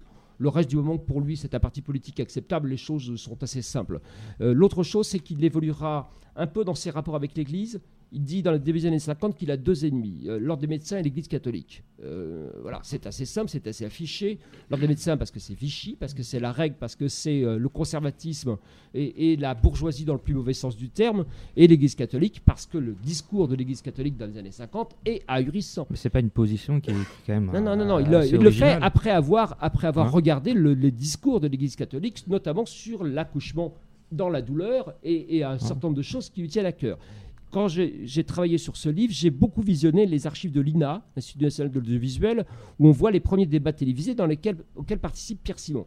Et de fait, les curés qui sont invités pour discuter faire à Pierre Simon sont épouvantables. Ce sont des curés en soutane, tels qu'on les voit. Tu citais Balzac tout à l'heure, tels qu'on les voit, c'est la, faute, ou c'est dans Zola la faute de l'abbé Mouret. On est au 19e siècle. Euh, alors qu'on filme à la télévision dans les années 50-60. Ce sont des curés qu'on n'oserait même pas mettre dans Don Camillo, tellement ils sont caricaturaux et euh, ils sont abominables. Les choses changeront avec Vatican II, où Pierre Simon, évidemment, euh, verra là un signe très fort et participera à la première invitation qui est faite à un évêque de France à participer à des travaux maçonniques. Il fera inviter un évêque dans les années 70 à la Grande Loge de France avec l'accord du Vatican qui viendra plancher devant, devant des initiés, tout en, respectant pardon, le dogme de l'excommunication qui est toujours en vigueur. Euh, voilà, donc Pierre Simon fera cet immense pas de rétablir le dialogue entre l'Église catholique et la franc-maçonnerie, pas avoir énormément combattu l'Église catholique et en être resté toujours très méfiant. Non, c'est bah, une position qui est originale et aussi le fait que, tu expliques qu'il est aussi euh, contre, euh, qu'il se positionne contre l'ordre de médecins, ça, paraît aussi paradoxal puisque euh, comment un médecin puisse peut se, se, retourner aussi, se, lutter et résister contre son propre ordre. L'ordre des médecins euh, est très conservateur, vraiment. Et l'ordre des médecins euh, veut l'application ferme et absolue de la loi 1920 qui pénalise la contraception et l'avortement. Il y a une autre loi importante euh, qui s'applique et qui s'applique toujours en France, qui est la loi sur la propagande antinataliste. Qu'est-ce que c'est? C'est une loi qui a été prise à la sortie de la Première Guerre mondiale, comme les lois 1920, pour, dans l'idée qu'on a perdu un million de têtards, d'âmes, de Français, et qu'il faut repeupler la France. On manque d'ouvriers, on manque d'employés, on manque, on manque, on manque. Donc il va falloir reconstituer ce 1 million de morts dans cette boucherie abominable. Et pour ce faire, les moyens sont assez simples, c'est d'interdire aux Françaises et aux Français de limiter les naissances. Donc, d'où l'interdiction qui existe déjà dans les mœurs, mais qui n'est pas formulée juridiquement de façon aussi forte par la loi 1920 de la contraception et de l'avortement, qui sont mis sur le même plan, et l'adoption d'une loi qui fustige et réprime tout discours visant à contourner le natalisme tout discours qui serait en faveur de quelque chose qui ressemble de près ou de loin à l'idée du préservatif masculin, de la, du contraceptif féminin, de la possibilité de contrôler ce qui sera plus tard éventuellement prôné par l'Église catholique, la méthode Ogino, dont je suis le fruit, puisque moi je suis pas né, je suis peut-être né dans, sans, douleur, j'en sais rien, mais je suis le fruit d'un choix que ma mère avait fait pour éviter d'avoir des enfants grâce aux prédictions de l'Église catholique, qui évidemment ont échoué. Euh, donc je, voilà, je suis un enfant de, cette méthode. Mais, euh, mais en 1950, on est très loin de la méthode Angino. On est encore dans un, dans un dogme selon lequel il faudra, en application de ce dispositif légal et moral, faire le maximum d'enfants. La propagande antinataliste, elle existe toujours, cette loi, euh, parce que vous, les, hommes et les femmes qui sont ici dans ce studio ou qui sont à l'extérieur ou qui nous écoutent le savent, il n'existe pas dans la rue en France, sur la voie publique, de publicité sur les préservatifs féminins. Je vous mets au défi de trouver une affiche dans le métro ou sur un abribus vantant les mérites de la pilule euh, du, stérilet, du diaphragme ou euh, que sais-je encore. Cela est réprimé, est toujours réprimé. Le seul endroit, dit le Code de la santé publique, où c'est autorisé, c'est à l'intérieur de la boîte qui contient le produit. C'est-à-dire c'est dans le mode d'emploi. Et avec les contre-indications indiquées sur l'intérieur. Sur c'est dire la visibilité. Hein. C'est dire et tout cela à côté de, il faut le rappeler toujours, 50 euh, 000 grossesses chez les adolescentes en France chaque mmh. année, avec des conséquences épouvantables et des drames sociaux inimaginables. Voilà. On est dans cette situation-là. Nous sommes en 2018. En 1950-1960, la situation est encore plus euh, caricaturale. Donc Pierre Simon se heurte à un ordre des médecins qui est pour l'application stricte de ce dispositif. Lorsqu'il crée le planning familial, euh, qui crée d'abord la maternité heureuse, qui deviendra, prendre ensuite le nom plus clair, entre guillemets, si tant est que ce soit plus clair, de, planning familial, euh, une inauguration de planning familial, ça se passe pendant le week-end. parce que ça se passe quand les gens sont disponibles quand les gens ne sont pas au travail, pas au bureau, quand les femmes sont là et quand les maris sont là, parce que Pierre Simon veut que l'ensemble du couple soit associé, que ça ne soit pas un secret euh, de la femme euh, au détriment, entre guillemets, de son mari, qui lui cacherait qu'elle cherche à ne pas tomber enceinte. Il faut que le couple soit participatif et volontaire dans cette action. Donc c'est forcément le week-end dans un appartement, comme une réunion du Tupperware, pour faire simple. Euh, mais donc le vendredi soir, Pierre Simon arrive en ville, il demande à des amis politiques, généralement des initiés, de réserver une salle municipale en disant c'est le docteur Pierre Simon qui prononcera une conférence sur la médecine. Et ça se termine en rassemblement pour appeler à la légalisation de la contraception et de l'avortement, qui déclenche immédiatement deux choses l'arrivée des gendarmes sur place, puisque c'est un discours qui est réprimé par la loi pénale, et des poursuites que veut initier l'ordre des médecins local, départemental, à chaque fois qu'un médecin prend la parole contre finalement ce qui est, devrait être l'application de la loi. Pierre Simon créera avec beaucoup un premier cercle de pensée, le cercle littré, qu'il fera à Genève, de façon à être de l'autre côté de la frontière et à ce que la loi suisse, beaucoup plus bienveillante, ne, voilà, s'applique à son cas. Euh, le, cercle littré, c'est véritablement le programme est défini, c'est lutter pour l'émancipation de la contraception et de l'avortement, avec des moyens qui sont juridiques, euh, de communication, mais aussi euh, le fait de répandre euh, des diaphragmes notamment, de les faire circuler, chose totalement illégale de l'autre côté de la frontière. Pierre Simon, c'est à la fois la rédaction d'un texte et en même temps le passeur de valise. À chaque fois qu'il revient en France, c'est-à-dire en gros tous les 15 jours, il remplit sa valise de, de modes d'emploi, de manuels et de diaphragmes. Un jour, il est arrêté à la frontière entre la France et la Suisse avec sa voiture. Le douanier lui, demande de sortir ses valises. Il sort sa valise, la valise tombe et elle s'ouvre par accident. Vraiment, paf et tombe une cinquantaine de diaphragmes dans leur emballage qui se répandent sur la chaussée. Là, il y a deux façons de regarder le problème. Ou bien on est fataliste, et on dit que c'est foutu, ou on est Pierre Simon, et on décide de convaincre le douanier. Et Pierre Simon sort un, diaphragme, il dit je suis gynécologue, je vais vous montrer comment ça marche et vous allez expliquer à votre épouse comment ça fonctionne. Euh, au bout d'un quart d'heure de palabre, le douanier est totalement convaincu, euh, ira voir son épouse. Deux jours plus tard, quand Pierre Simon repasse, le douanier lui dira ce que vous pouvez m'en donner d'autres pour les, des amis de ma femme, la soeur de ma femme, et le mouvement est parti. Et Pierre Simon saura que désormais il peut emprunter cette route systématiquement pour revenir en France.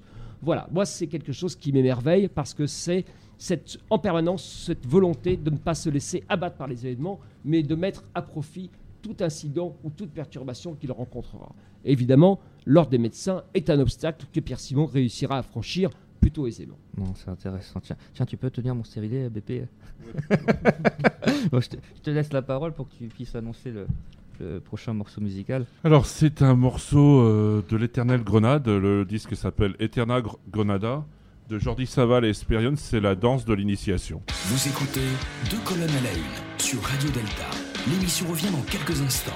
Alors, ne bougez pas.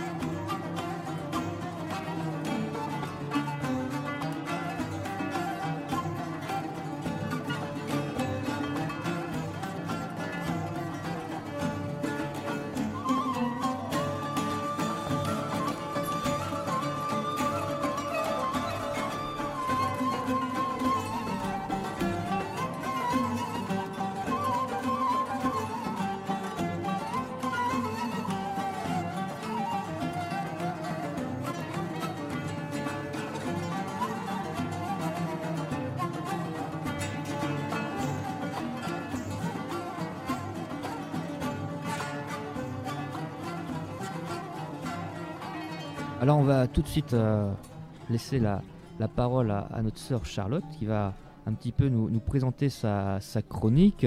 Euh, trois minutes pour comprendre un, génie. Comme Pierre Simon, les génies sont des personnalités d'exception qui ont produit une œuvre d'exception. Aujourd'hui, j'ai choisi de vous parler de Lady Lovelace. Lady Lovelace, figure emblématique de la naissance de l'informatique. Ce génie byronien reste peu connu. Du papier, de la soie, des fils de fer, des plumes et un soupçon de rêve. Après avoir longuement étudié les oiseaux, la petite fille de 12 ans vient d'achever la confection d'une paire d'ailes pour survoler les champs, les montagnes et les rivières. Son engin volant sera nourri à la vapeur, explique la gamine dans son premier ouvrage Flyology. Ada est née fin 1815 à Londres, peu avant la séparation définitive de ses parents. Son père est le sulfureux poète Lord Byron. Sa mère, qui l'élève seule, lui fait donner la meilleure éducation possible en mathématiques et en sciences dès son plus jeune âge. À 17 ans, elle fait la rencontre décisive de Charles Babbage, le célèbre ingénieur de la machine analytique. Babbage incarne le père qu'Ada n'a pas eu. Ces machines mettent en branle son imaginaire. Babbage est fasciné par le don de son enchanteresse des mathématiques. Mais deux ans plus tard, la voici mariée au comte de Lovelace et bientôt mère de trois enfants. Peu maternelle, épuisée par ses trois grossesses rapprochées, Ada n'aspire qu'à poursuivre ses travaux. Elle a perdu quatre ans déjà. Elle se replonge avec ferveur dans les mathématiques avec l'aide d'Auguste de Morgan, le brillant mathématicien. À 27 ans, Ada réalise la traduction en anglais de la description de la machine analytique. Babbage la pousse à inclure ses propres réflexions et propositions, dont l'incroyable algorithme qu'elle a inventé et sur lequel doit reposer la programmation de la machine. C'est ainsi qu'elle passera à la postérité. Son nom sera d'ailleurs donné à un langage informatique créé entre 1977 et 83 chez Bull. Et certains d'entre vous ont peut-être remarqué son portrait sur les anciens hologrammes d'authentification de Microsoft Windows. Par goût du jeu et pour financer les recherches de Babbage, elle conçoit un algorithme prédictif devant lui permettre de gagner au derby d'Epson. Mais c'est l'échec. Ada meurt à 36 ans d'un cancer de l'utérus, accablée de dettes et dans d'horribles souffrances. Sujette aux migraines et à des troubles nerveux et digestifs dès l'enfance, il est à supposer qu'Ada avait un cerveau de surdoué, sans doute agrémenté d'un trouble déficit de l'attention avec hyperactivité motrice, car elle aimait beaucoup bouger, danser, courir et changer de partenaire amoureux. Adultère, athée, très autonome de pensée, de caractère impétueux, tourmenté et passionné, comme son père, elle aimait l'écriture, le jeu et l'amour. Peu conventionnelle, éprise de liberté, elle jouait de la harpe, du piano, et rêva de fabriquer une machine volante, comme d'inventer un modèle mathématique capable de décrire les processus de pensée et la corrélation entre le système nerveux et les émotions. Contemporaine de Marie Shelley, qui a eu la préscience du transhumanisme, Ada a eu la préscience des ordinateurs modernes. Des invités, des chroniqueurs et de la musique, c'est deux colonnes à la une, l'émission des francs-maçons à la radio. Alors Stanislas, c'est un vrai bavard, hein, mais jamais à l'antenne. Alors moi, j'aimerais bien que tu, nous dises deux, trois mots, parce que là, tu avais pas mal de questions à poser. Oui, je demandais à, notre invité, à Emmanuel, comment la, pensée de Pierre Simon avait dépassé les frontières et s'il était reconnu euh, à travers euh, les autres pays, le monde anglo-saxon ou les pays latins. Euh, Pierre Simon, mon frère, a eu, euh, a toujours une notoriété très forte dans le milieu médical et scientifique, euh, notamment à l'étranger. Il a participé à un nombre de congrès internationaux absolument incroyables, encore plus stupéfiant. On se demande d'ailleurs comment il a réussi à trouver le temps d'être à la fois grand maître à l'étranger en permanence, de tenir son cabinet de gynécologie. Et pourtant, j'ai, on va dire, tout contrôlé, tout vérifié, tout tient en même temps. Euh, mais il a passé beaucoup de temps, notamment en Amérique du Sud, notamment aux Antilles, où son nom retentit toujours comme le symbole de cette, de cette harmonie particulière qui est, encore une fois, le savoir médical, la capacité à faire de la pédagogie et à changer la loi. Euh, voilà, c'est à chaque fois les trois, les, trois choses. Et, il est au carrefour donc de cette, de cette méthode si particulière. Euh, son nom est, adulé au Mexique, il est, dans, il est aux Philippines, il est à plusieurs endroits, il a parcouru le monde, mais il s'est senti en affinité. Et puis il a été très confraternel. Euh, et fraternel. Il a à chaque fois rencontré toutes les obédiences maçonniques qui étaient maçonnées chaque fois qu'il était en voyage. Euh, et il a vu à chaque fois qu'il voyait des médecins progressistes euh, participer, correspondu. La correspondance chez lui avec l'étranger est absolument stupéfiante. Pour un homme qui, encore une fois, pour appartenir à sa génération, n'a pas grandi avec les langues étrangères, mais très vite s'est adapté, a eu un goût extrêmement fort aussi pour l'Afrique. Le nombre d'objets, de masques, de fétiches, choses qui sont très chères à mon cœur, mais qui sont chez lui euh, voilà. Il y a une curiosité euh, insatiable, beaucoup aussi sur l'histoire de la franc-maçonnerie, qui l'a amené à, fréquenter énormément de dignitaires et de chercheurs dans l'Europe maçonnique. il y a euh, dans la maison de campagne où il est à côté de Gisors, que, possède toujours sa fille, il y a beaucoup, beaucoup d'objets anciens assez fascinants. Il y a toutes les tombes maçonniques de l'ancien cimetière de Gisors qui ont été données par un maire de, la ville euh, qui avait entendu parler du docteur Pierre Simon, qui se doutait qu'il était franc-maçon, évidemment, il y a un moment où il devient grand maître, et au moment de la réflexion du cimetière, s'est dit, il paraît que vous, recevez beaucoup de gens de l'étranger, que vous voyez beaucoup de choses et que vous adorez les vieilles histoires avec des compas et des équerres, donc il a fait livrer toutes les pierres tombales euh, qui, qui, ornent aujourd'hui euh, la maison de campagne, ce qui fait une atmosphère un peu étrange. Voilà. Il a reçu énormément de visiteurs étrangers dans cette maison, qui est particulièrement, au-delà de charmante, qui est constituée avec un parc initiatique euh, où il y a à peu près neuf stations euh, différentes qui correspondent. Alors là, pour le coup, il a fait du symbolisme. Euh, là, mais uniquement végétal, voilà, on va dire horticole. autant il ne pratiquait pas en loge, autant il a conçu une maison et un jardin absolument merveilleux. Même moi qui ne suis pas un grand fanatique de la campagne, je dois dire qu'elle est particulièrement agréable. Mais parce qu'elle ressemble à un temple. Non, tout à fait. Là, je vois qu'Alexis est songeur. Je, pense qu'il doit réfléchir à l'image du jour que, que j'intitulerai avec malice euh, Un chêne, deux cloches, deux pelles. Et je me dis, finalement, est-ce que cette image euh, qui a fait le, le, tour des médias, est-ce que justement, est-ce que ça, ça, est-ce que ça, ça te ça parle par rapport à l'engagement, bien sûr, des, politiques, leur manière de, prendre l'appel et, et, de creuser. Mais je ne sais pas s'ils creusent pour enterrer quelque chose, pour cacher quelque chose, pour déterrer, je ne sais pas, ou enterrer. Tu parles de, la visite d'État euh, du président euh, français euh, aux États-Unis. oui, c'est. Alors, la mise en scène des politiques, on peut en dire plein de choses. Ça atteint des sommets. Ah, pour le coup, ça atteint des sommets parce que c'est. Bah, c'est un chêne déjà qui symbolise les, les morts américains de la Première mmh. Guerre mondiale. Euh, qui est planté par euh, deux puissances nucléaires dans un jardin d'une maison où il se passe jamais rien. Et euh, non, mais c'est particulier parce que bon, Donald Trump aujourd'hui revient comme un, vrai leader, alors que ça fait quelques mois qu'on en parle comme un fou. Et mais enfin, si on veut revenir au, thème de ce soir, parce que c'est au-delà de la photo du symbole, moi, ce qui me pose question sur l'engagement euh, de la franc-maçonnerie dans la cité aujourd'hui, euh, c'est peut-être que, euh, notamment au Géo, elle, est cristallisée autour d'un débat uniquement, qui est celui de la laïcité, qui est important, qui n'est pas encore gagné, on le voit bien.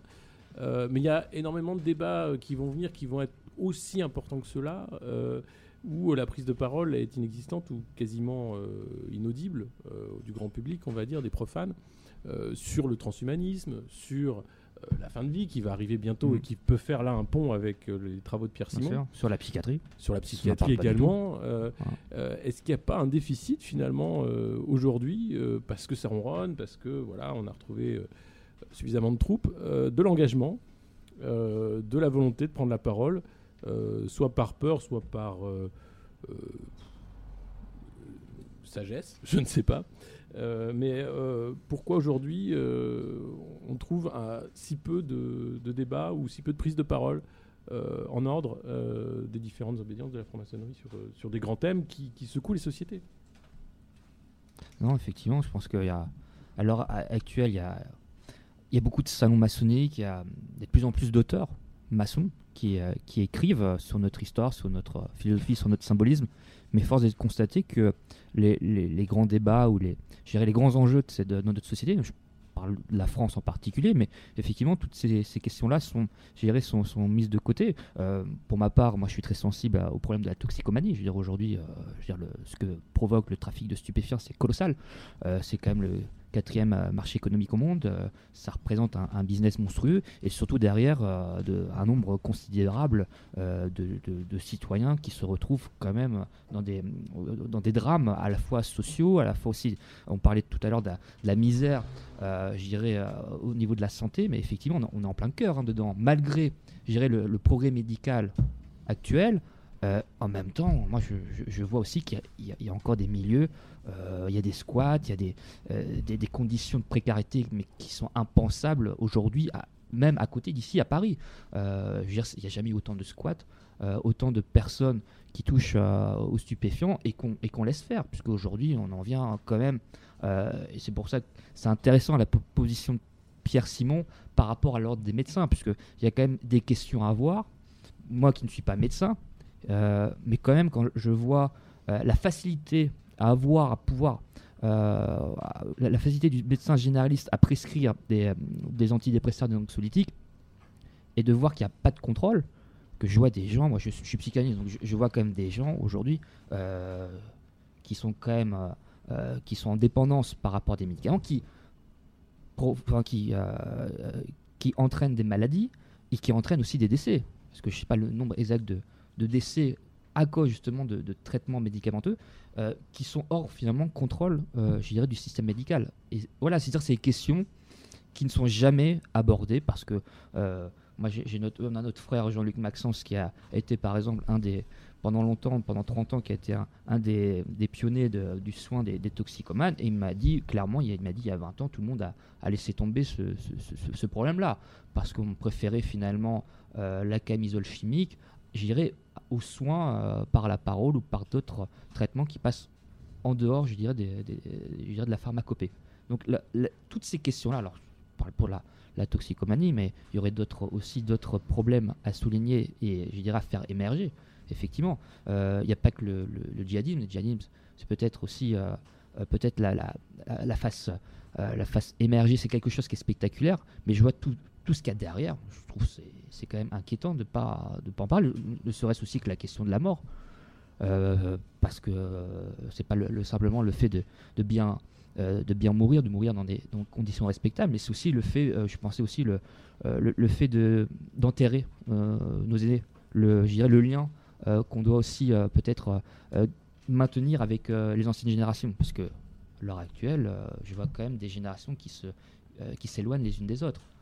Et ça, je veux dire, ça aussi, ça a des, conséquences euh, sociales qui sont, terribles. Donc, il y, a plein de questions comme ça euh, qui mériteraient justement d'être euh, d'être posées, d'être soulevées, et peut-être de cesser aussi à un moment donné de.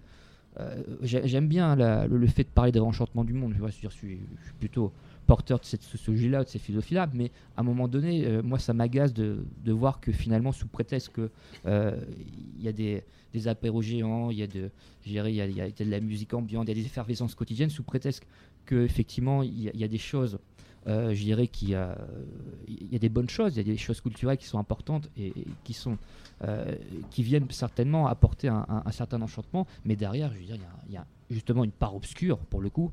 Si chez Pierre Simon, est difficile de trouver une part obscure. Par contre, la, société en général a une part obscure qui est extrêmement visible. Et je trouve dommage justement de ne pas en parler et d'essayer de, de, le mettre ça sous le tapis. effectivement, moi je trouve ça intéressant euh, de parler de, de, personnalités maçonniques comme Pierre Simon parce que ça montre justement des gens qui n'ont pas peur de dire bah écoute là c'est quand même la misère. Là il y a des prostituées qui se trouvent dans des conditions misérables. Pourquoi aujourd'hui on n'en parle pas? Pourquoi on n'en parle pas dans les loges? Parce que ça, ça serait ça, ça serait culotté pour le coup d'en parler. Et euh, on parlait l'autre jour avec Pépé, on parlait la, la question de la précarité des frères. Ça, c'est un sujet ça, tabou. Je trouve ça tabou, ça. La précarité des frères. Ceux qui viennent en loge, hein, et qui n'ont pas les moyens de payer leur capitation. Et sous prétexte que justement on les voit pas, ils viennent pas aux agapes, ils viennent pas en loge, ben on va les rager, sans se poser la question. Ça, c'est, ça devient quand même quelque chose de, des frères récurrent. Qui ont 40 ans de capitation derrière eux. 50 ans même. C'était un des gros problèmes de la GLNF, euh, sans revenir sur cette histoire-là. Ça a commencé comme ça. Mm. Donc euh, effectivement, ces questions-là, elles mériteraient, pour à mon sens, elles mériteraient d'être posées. la question, moi, je le mets, pardon, je me permets d'intervenir dans, votre débat, mais euh, moi, je me suis grandement posé la question l'année dernière, au moment des élections, de savoir quelle était la réponse que la franc-maçonnerie proposerait si Marine Le Pen passait au second tour. Voilà. C'est pour moi la, voilà. Est-ce qu'il y avait un plan? Est-ce qu'il y avait quelque chose de prévu? Et non. Euh, voilà. Et ça, c'est pour moi le critère essentiel pour savoir si ou non la franc-maçonnerie est en ordre de marche, si je peux me permettre, ou si elle est euh, capable euh, d'agir. Voilà. Sur ce simple. Alors évidemment, après, si tu prends la toxicomanie, la, fin de vie et 100 000 autres sujets de la justice, qui est un sujet qui me concerne un peu, etc., la franc-maçonnerie est très défaillante. mais, mais sur cette simple question politique qui est que nous avons un ennemi identifié et clair, qui s'appelle le Front National, le Rassemblement Bleu-Marie, de peu importe son nom, et qu'il était susceptible, même avec des si, de passer l'année dernière à des élections, des élections majeures et nationales, quelle était la, la, réponse programmée par euh, la franc-maçonnerie? Toute obédience euh, confondue. Aucune. aucune, si ce n'est à communiquer entre les deux tours pour dire que la franc-maçonnerie espérait vivement que la, République triompherait. Euh, ce qui fait un, programme et une, méthode euh, relativement limitée par rapport à, celui qu'a mis en œuvre Pierre Simon, par rapport à ceux qui ont été mis en œuvre dans les, décennies précédentes. Voilà. il, faut, il faut être lucide sur ce constat et sur aussi la façon dont aujourd'hui les, grands maîtres ou les grandes maîtresses des désobéissance sont finalement peu soutenus par, par les francs-maçons, qui leur reprochent toute prise de parole en disant le grand maître n'est pas mandaté pour prendre la parole sur tel ou tel sujet.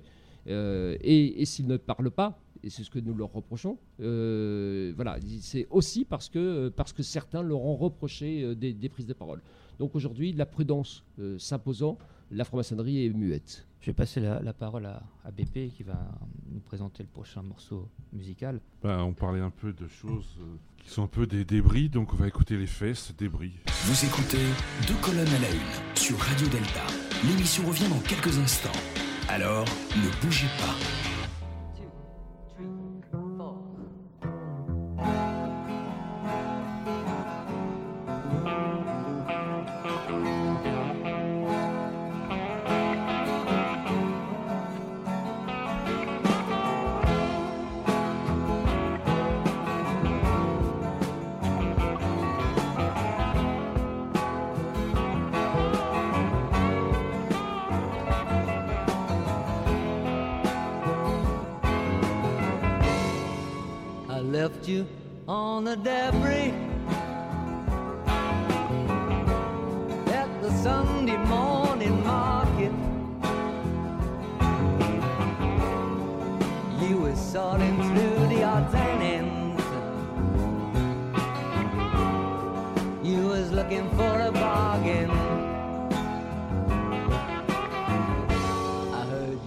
Footsteps at the front door. And that old familiar love song. Cause you knew you'd find me waiting there. At the top of the stairs.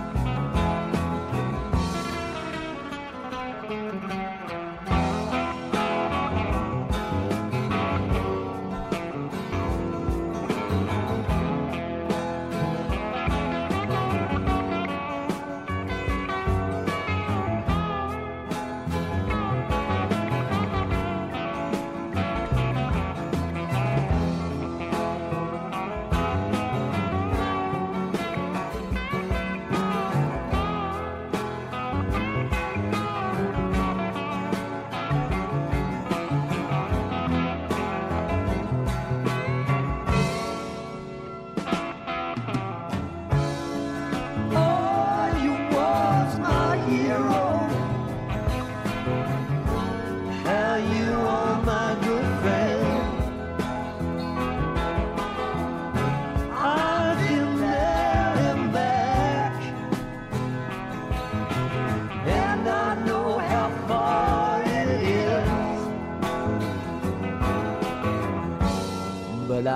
Left you on the debris. Now we both know you got the money. And I wonder what you would have done without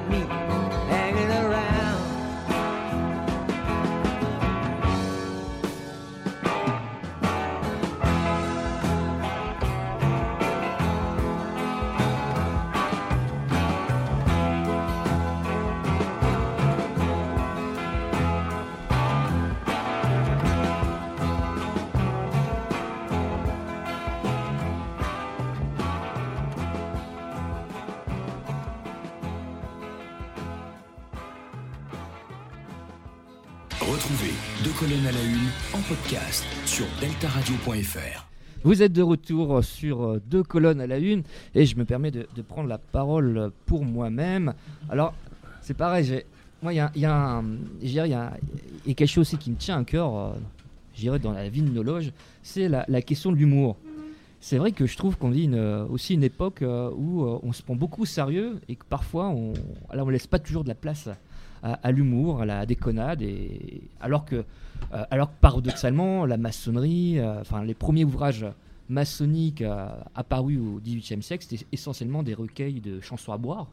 Donc euh, on imagine quand même que la maçonnerie est quand même née dans les tavernes et que effectivement à cette époque, euh, j'imagine que ça devait quand même bien rire et que généralement quand même quand on va dans certaines loges, on a des agapes euh, où euh, on ripaille, où on rigole, etc. Et cette maçonnerie-là, moi je l'aime beaucoup et je pense qu'elle est, elle est importante. Et du coup, effectivement, moi, l'humour a une part importante à, à mes yeux et je pense que parfois c'est important aussi de, de revenir là-dessus. Donc je voulais vous raconter une petite, euh, une petite anecdote. Tu m'en verras pas au Festival de l'humour numéro 2, maçonnique. Ah, ça, tu m'y enverras pas, non. Non, non, mais l'intention est pas mal. L'intention est pas mal. Mais, mais vous, vous savez que j'étais quand même cambriolé pour la 18e fois. Et je dois dire que la première fois, c'est assez flippant. Euh, beaucoup de stress et surtout beaucoup de fantasmes euh, sur l'intervention des policiers. Euh, car notre première réaction, lorsqu'on est cambriolé, c'est bien sûr d'appeler les flics. On appelle le 17 comme à la télé. Allô police? Oui, dépêchez-vous, j'ai été cambriolé. Il faut que vous attrapiez les, les voleurs. Tout ce qu'on va représenter alors sonne comme un épisode des, des cordiers jugés flics. On aver- on avertit la police comme à la télé, et puis on croit que ça va être la chasse à l'homme, que ça va bouger dans tous les sens. On s'attend à voir débarquer les cartes CRS, le RAID, le GIGN, et tout le tralala. Des super flics cagoulés, champions du monde de boxe, tireurs d'élite, prêts à choper le voleur dans la soirée et à le coffrer FISA. En réalité, on voit généralement débarquer une grande asperge, aussi vif qu'un phasme, ou encore un gras du bide, avec une chemise bleue tachée de sauce kebab, une sorte de shérif Wiggum. Au lieu de sortir son revolver et de poursuivre le voyou, eh ben, le flic dégaine son bloc-notes et commence à rédiger un procès verbal. Et vous tend ensuite une copie en vous disant Voilà, ce sera tout. À moins d'enfiler une au cambrioleur, vous êtes certain que ça n'aboutira à rien. Il est clair qu'on n'est pas dans Batman, qui lui connaît le signalement de tous les criminels. Vous avez été cambriolé Ne vous inquiétez pas.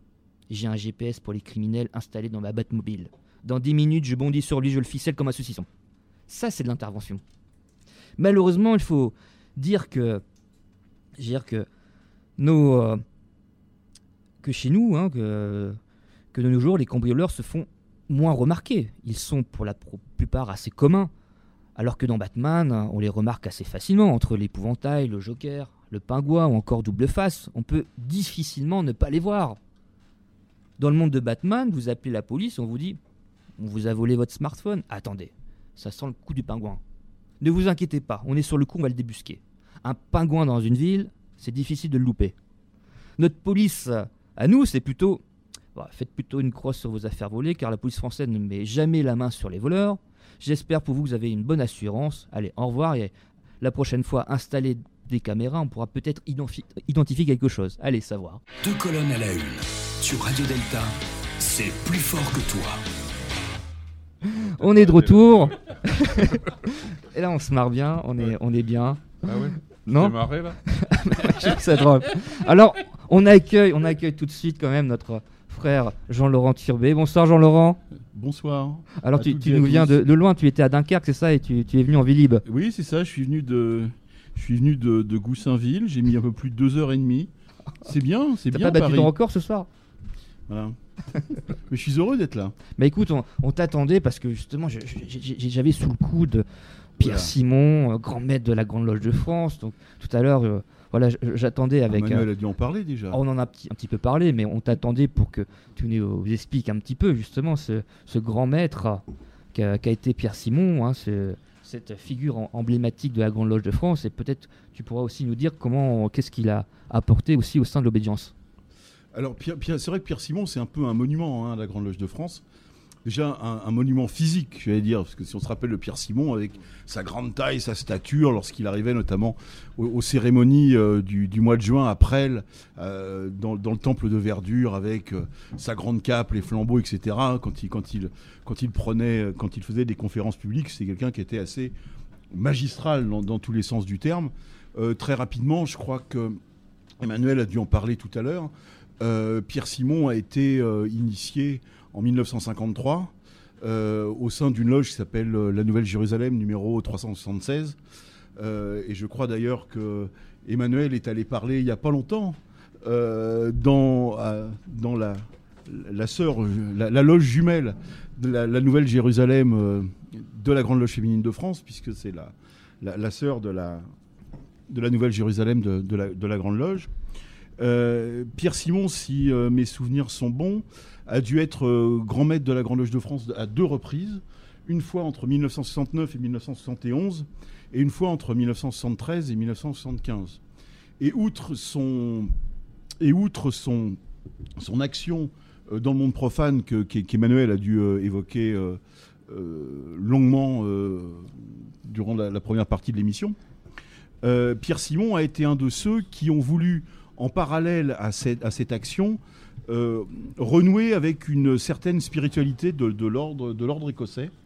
Il a créé d'ailleurs pour ça euh, ce qu'on appelle le séminaire de Royaumont.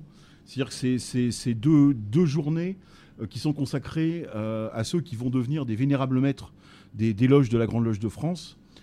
Un, séminaire de formation, j'allais dire, en tous les cas, pour leur apprendre à être des, vénérables maîtres de, l'ordre écossais. Et il y a eu aussi un, fait marquant, c'est que Pierre Simon qui était d'origine juive alsacienne, a été l'un de ceux qui s'est évertué à retisser des liens avec l'Église catholique, apostolique et romaine. Euh, parce qu'il parce y avait une vieille tradition à la Grande Loge de France qui date d'il y a un moment. Par exemple, on pense à, la lettre au souverain pontife d'Albert Lantoine de 1937, où déjà Lantoine, à l'époque, euh, parlait euh, face au, nazisme qui, qui, triomphait, face euh, à Mussolini, au fascisme, et face aussi au stalinisme, enfin, au communisme stalinien de l'époque, avait proposé donc au souverain pontife de l'époque une union des forces de l'esprit, une union des forces de vie contre les forces matérialistes de mort. Voilà. Donc c'est un peu dans cette tradition-là qu'était Pierre Simon. Et d'ailleurs, il a reçu euh, on, se rappelle qu'au Grand Orient de France, Marius Lepage, en 1961, avait reçu le révérend père Riquet, qui avait déjà fait un tollé euh, dans les loges euh, à, l'époque, ce qui lui avait quelques ennuis avant qu'il soit lavé, j'allais dire, de, tout soupçon. Pierre Simon, lui, a, invité en juin 1971 Monseigneur Pézeril, qui était le coadjuteur de l'archevêque de, Paris, pour venir euh, mailler battant en loge euh, parler de, spiritualité, de catholicisme, de christianisme et de franc-maçonnerie, ce qui était euh, à l'époque extrêmement novateur. On n'avait pas vu d'évêque dans une loge maçonnique depuis la Révolution française, si mes mémoires sont bons. Révérend Père Riquet étant lui un jésuite fort, sympathique et, voilà, mais enfin, voilà, un, évêque. c'est un peu ça, Pierre Simon. Euh, Pierre Simon, c'est celui qui, euh, à la fois, consacre sa vie euh, profane, professionnelle, etc., à, tout ce dont Emmanuel a parlé tout à l'heure. Et en même temps, c'est quelqu'un qui, qui, met la spiritualité écossaise au, cœur de sa démarche.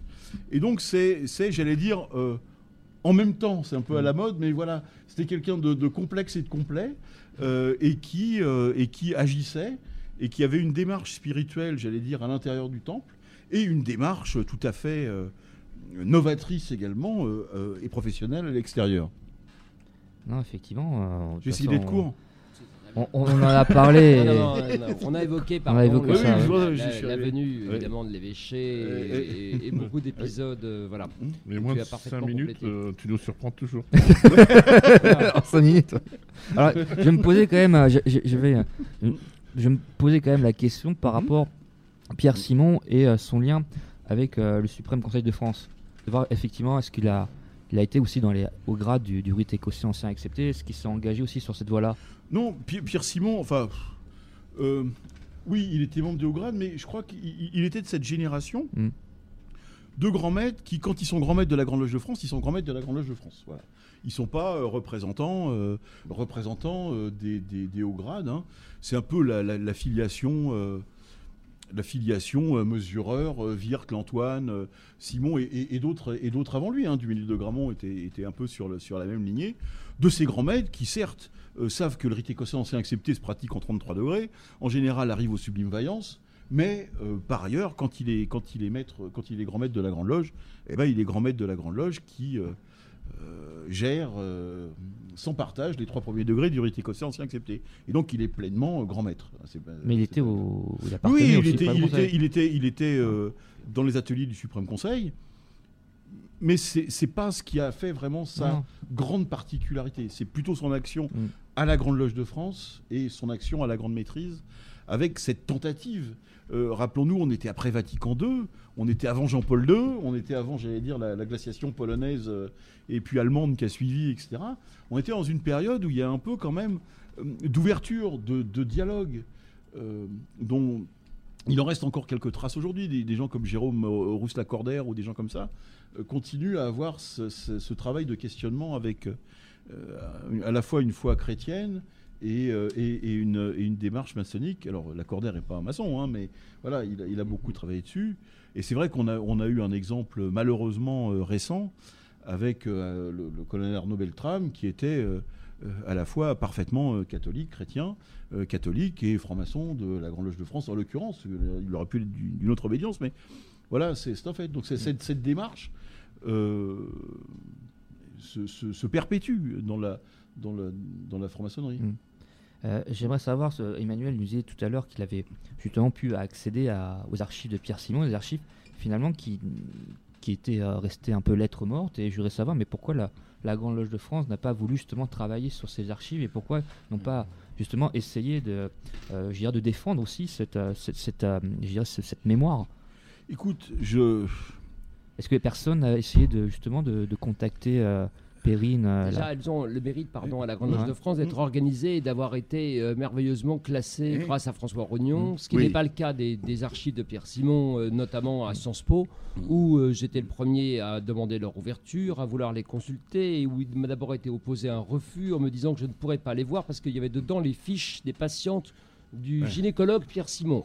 Euh, ce qui m'a laissé un peu songeur. Il a fallu que je passe par-dessus et que je demande à Frédéric Mignon, le président de Sciences Po, d'intervenir en lui disant qu'il était peu normal euh, qu'un fonds d'archives déposé au sein de l'Institut d'études politiques ne puisse pas être accessible parce que le, voilà, parce qu'il y avait des fiches médicales qui n'étaient pas au cœur de mes préoccupations. Hein, sincèrement, savoir si Madame X ou Madame Y avait consulté euh, ou avait euh, subi, je ne sais pas, un frottis à telle époque, à telle date, je m'en foutais mais complètement. mais, mais voilà la barrière qui m'était posée. La différence à la Grande Loge de France, c'est que les choses sont, grâce à François Rognon, extrêmement, étaient extrêmement bien organisées et, etc., et accessibles. Euh, après, il y a tout un travail effectivement de valorisation de cette histoire euh, qui, euh, il y a un prix. Pierre Simon, qui est décerné chaque année, qui avait été créé de son vivant. Il faudrait faire encore plus. Moi, c'était le sens de cette biographie. C'est la première biographie sur Pierre Simon. Bien sûr, bien sûr. oui. Mais il y, a, des grands personnages sur lesquels il n'a rien été écrit, ou en tout cas pas de, pas de travaux d'envergure. Donc, moi, il me semblait aussi, c'était le bon moment, euh, parce que Pierre Simon étant euh, passé à l'Orient éternel en 2008, euh, la, temporalité permettait d'aller sur ce champ et puis de nommer les choses et, d'humer ses archives avec un tout petit peu de recul, mais pas trop. Voilà, c'était le, bon moment. Peut-être que désormais, enfin moi je le souhaite, ce sera, on rentre dans une ère Pierre Simonesque. voilà. Je suis pas sûr que la Grande Loge de France soit tout à fait prête à faire refaire le même virage et à revenir exactement comme elle l'était en 1969 lorsqu'il a accédé à nérotique et à maçonnique à la grande maîtrise. Alors, je vais, être un peu plus, un peu plus, euh, j'allais dire un peu moins gentil qu'Emmanuel Pierrat parce qu'il il, utilise un certain nombre de, circonvolutions. Qu'est-ce que vous voulez que je vous dise? Euh, il, a fallu se bagarrer il y a près de dix ans pour euh, qu'on rénove, c'est Alain Noël Dubar qui était grand maître à l'époque, la tombe de Gustave Mesureur, qui est un personnage considérable, euh, qui, a été, pendant 10 ans, le grand maître de la Grande Loge, qui a été euh, ministre, député, fondateur des hôpitaux de Paris, etc., qui est un personnage considérable. Sa tombe tombée en ruine. Euh, j'ai essayé de, retrouver la tombe de Michel Duménil de Gramont, qui était le grand maître qui, en 43, grand maître de la Grande Loge, qui en 43 a insisté auprès de De Gaulle pour qu'il fasse un acte positif pour de nouveau reconnaître la franc-maçonnerie et, la libérer, qui était lui également un, type considérable qui, représentait la, SFIO euh, à, Alger, au, Comité national de la, résistance. à Alger, je me suis aperçu en cherchant après avec Cyril Archassal que tu, que tu connais bien, du, un frère du, Grand Orient. On apprécie beaucoup. Et oui, il fait, il fait un gros boulot. Euh, et on s'est aperçu que sa tombe avait été détruite en 1993 et qu'elle était au cimetière et qu'elle était au cimetière de Bagneux. Euh, voilà, j'ai retrouvé la tombe aussi en, travaillant avec Cyril. J'ai retrouvé la tombe d'Albert Lantoine qui, par miracle, elle est fort close depuis 1979. Euh, on, l'a retrouvée au cimetière de Pantin.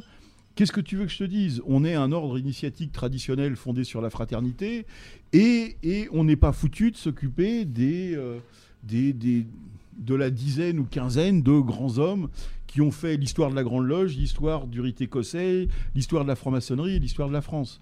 Bon, bah, j'espère que ça va changer, ça changera, j'espère, pour Simon. Euh, qu'on redécouvre un type comme Albert Lantoine, qui était un type totalement central euh, avant-guerre, qui a écrit euh, donc la lettre au souverain pontife, qui a écrit trois tomes, trois tomes d'histoire maçonnique.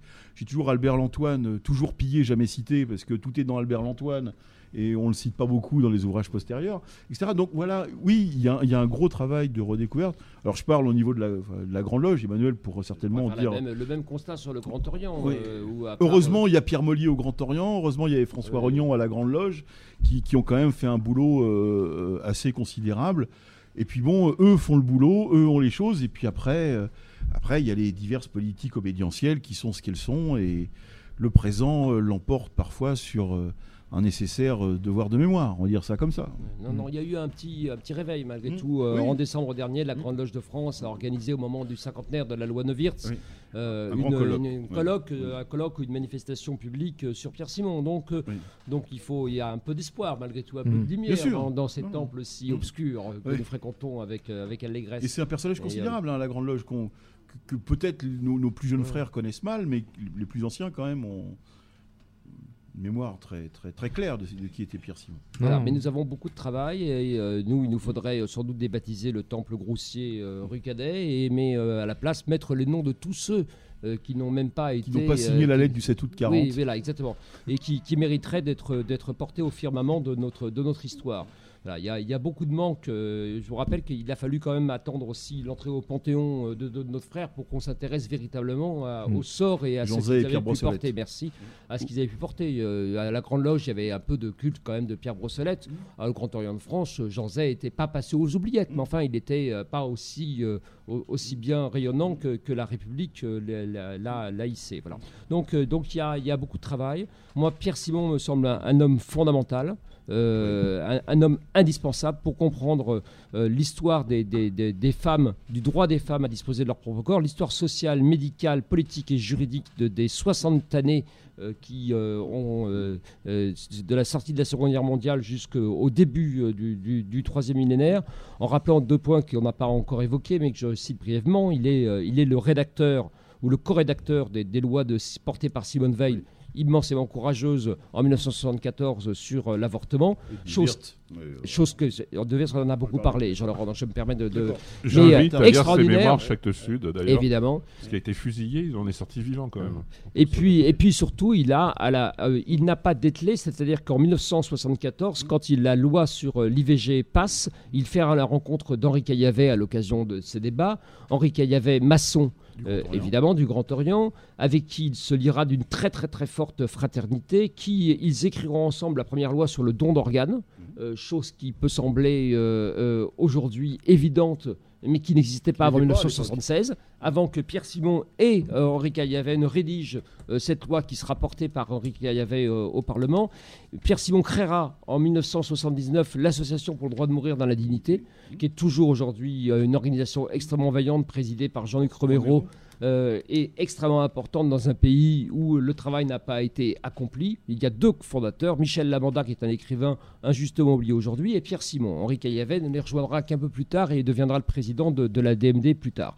Avec un débat qui me semble toujours d'une très grande actualité, surtout quand on discute euh, au Parlement actuellement des, lois bioéthiques et d'éventuels toilettages indispensables de, des lois Leonetti. Il ne faut jamais oublier en 2018 que nos concitoyens vont en Suisse ou en Belgique pour mourir de façon digne comme les femmes avant 1974 allaient en Grande-Bretagne ou en Hollande pour avorter quand c'était illégal dans la, dans la République française. Voilà, il y a des, parallèles comme ça à faire extrêmement importants et, vitaux. Moi, je voudrais en tout cas remercier Emmanuel.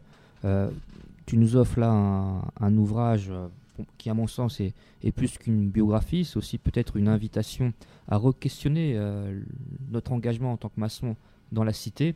Donc, j'invite fortement les, loges parce que il faut aussi, à, un moment donné, ne pas forcément être dans la position de celui qui, qui attend quelque chose de ses dignitaires, mais aussi euh, en tant que maçon de dire qu'on peut aussi prendre des initiatives et on peut faire vivre euh, quelque chose, on peut faire revivre un personnage, une personnalité aussi importante que Pierre Simon, on peut la faire revivre dans sa loge. Et effectivement, à travers ce, cet ouvrage, parce que ça reste un outil aussi, ça reste un outil qui nous permet, parce que derrière Emmanuel, notre frère Emmanuel a eu accès à des archives inédites et ça nous permet justement de pouvoir euh, re-questionner notre engagement maçonnique. Effectivement, c'est là aussi, euh, euh, que pour moi, c'est aussi là l'importance de, notre travail en maçonnerie. Et, ça, c'est voilà, quelque chose qui n'a pas de, comment dire, qui, qui dépasse aussi les, euh, toutes les contingences, toutes les querelles euh, entre chapelles, euh, de, querelles de chapelle. Et, et, Pierre Simon était à cette image-là, hein, quelqu'un qui était capable de rassembler ce qui était parse. Effectivement, en, maçonnerie, on a, on a besoin de ce type de personnalité-là. Donc je vous invite tous à vous procurer donc l'ouvrage d'Emmanuel hein, sur Pierre Simon aux éditions Don Quichotte.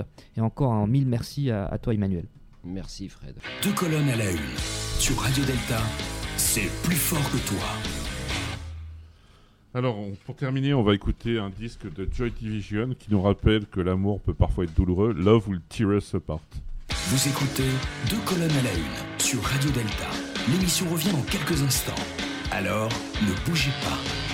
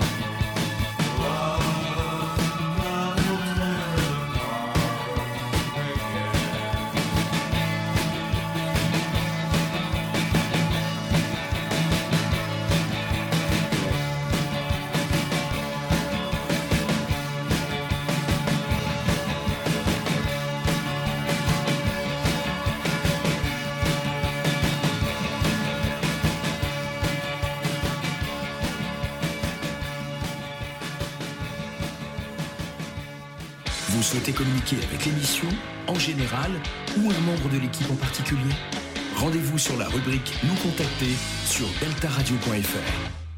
Vous êtes de retour sur deux colonnes à la une. Et pour euh, conclure cette émission, nous allons faire passer un petit tour de table pour un petit peu annoncer les, prochaines actualités maçonniques. Alors pour ma part, euh, il y a les Imaginales maçonniques d'Épinal.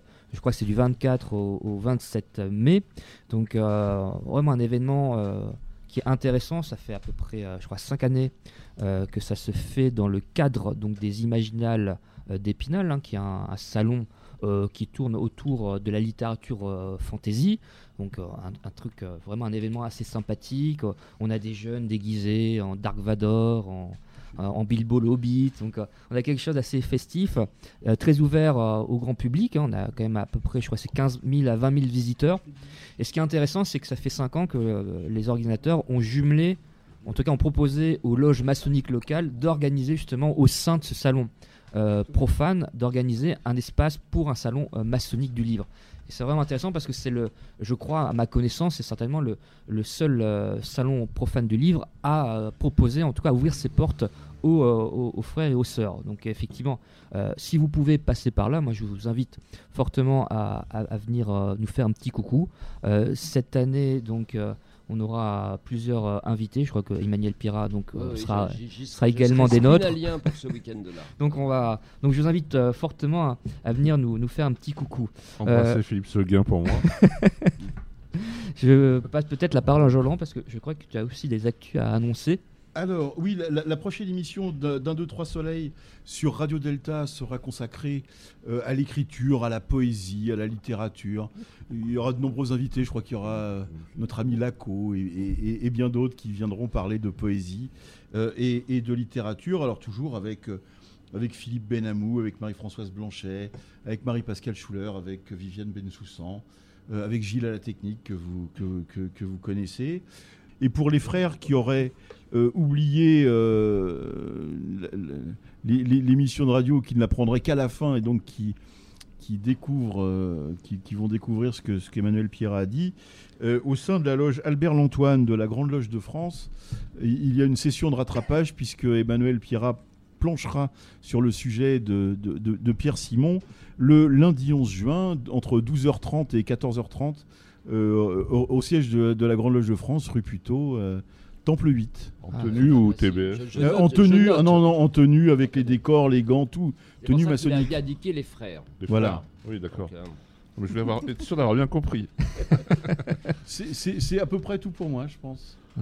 Alors peut-être pour, euh, pour finir, pour, pour, rappeler quand même que Emmanuel a été vénérable maître de la loge Montmorency Luxembourg et que cette loge a une particularité, c'est qu'elle travaille un rite français euh, qui est dit au régulateur du maçon. de 1785, qui est le, premier, le tout premier rite français écrit par le duc de Montmorency Luxembourg, qui était grand maître adjoint du Grand Orient de France, qui est un, courageux révolutionnaire qui a fui la France à partir du 15 juillet 1789, donc euh, connu pour un exil soudain et précipité, ce qui montre que contrairement à ce que pensait l'abbé Baruel, nous n'avons pas toujours été du bon côté de la barrière.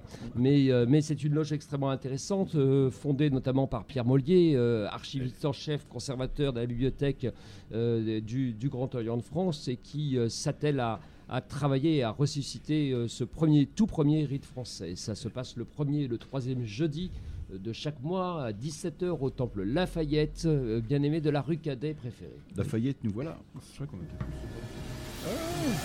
Deux colonnes à la une. Les francs-maçons sur Radio Delta.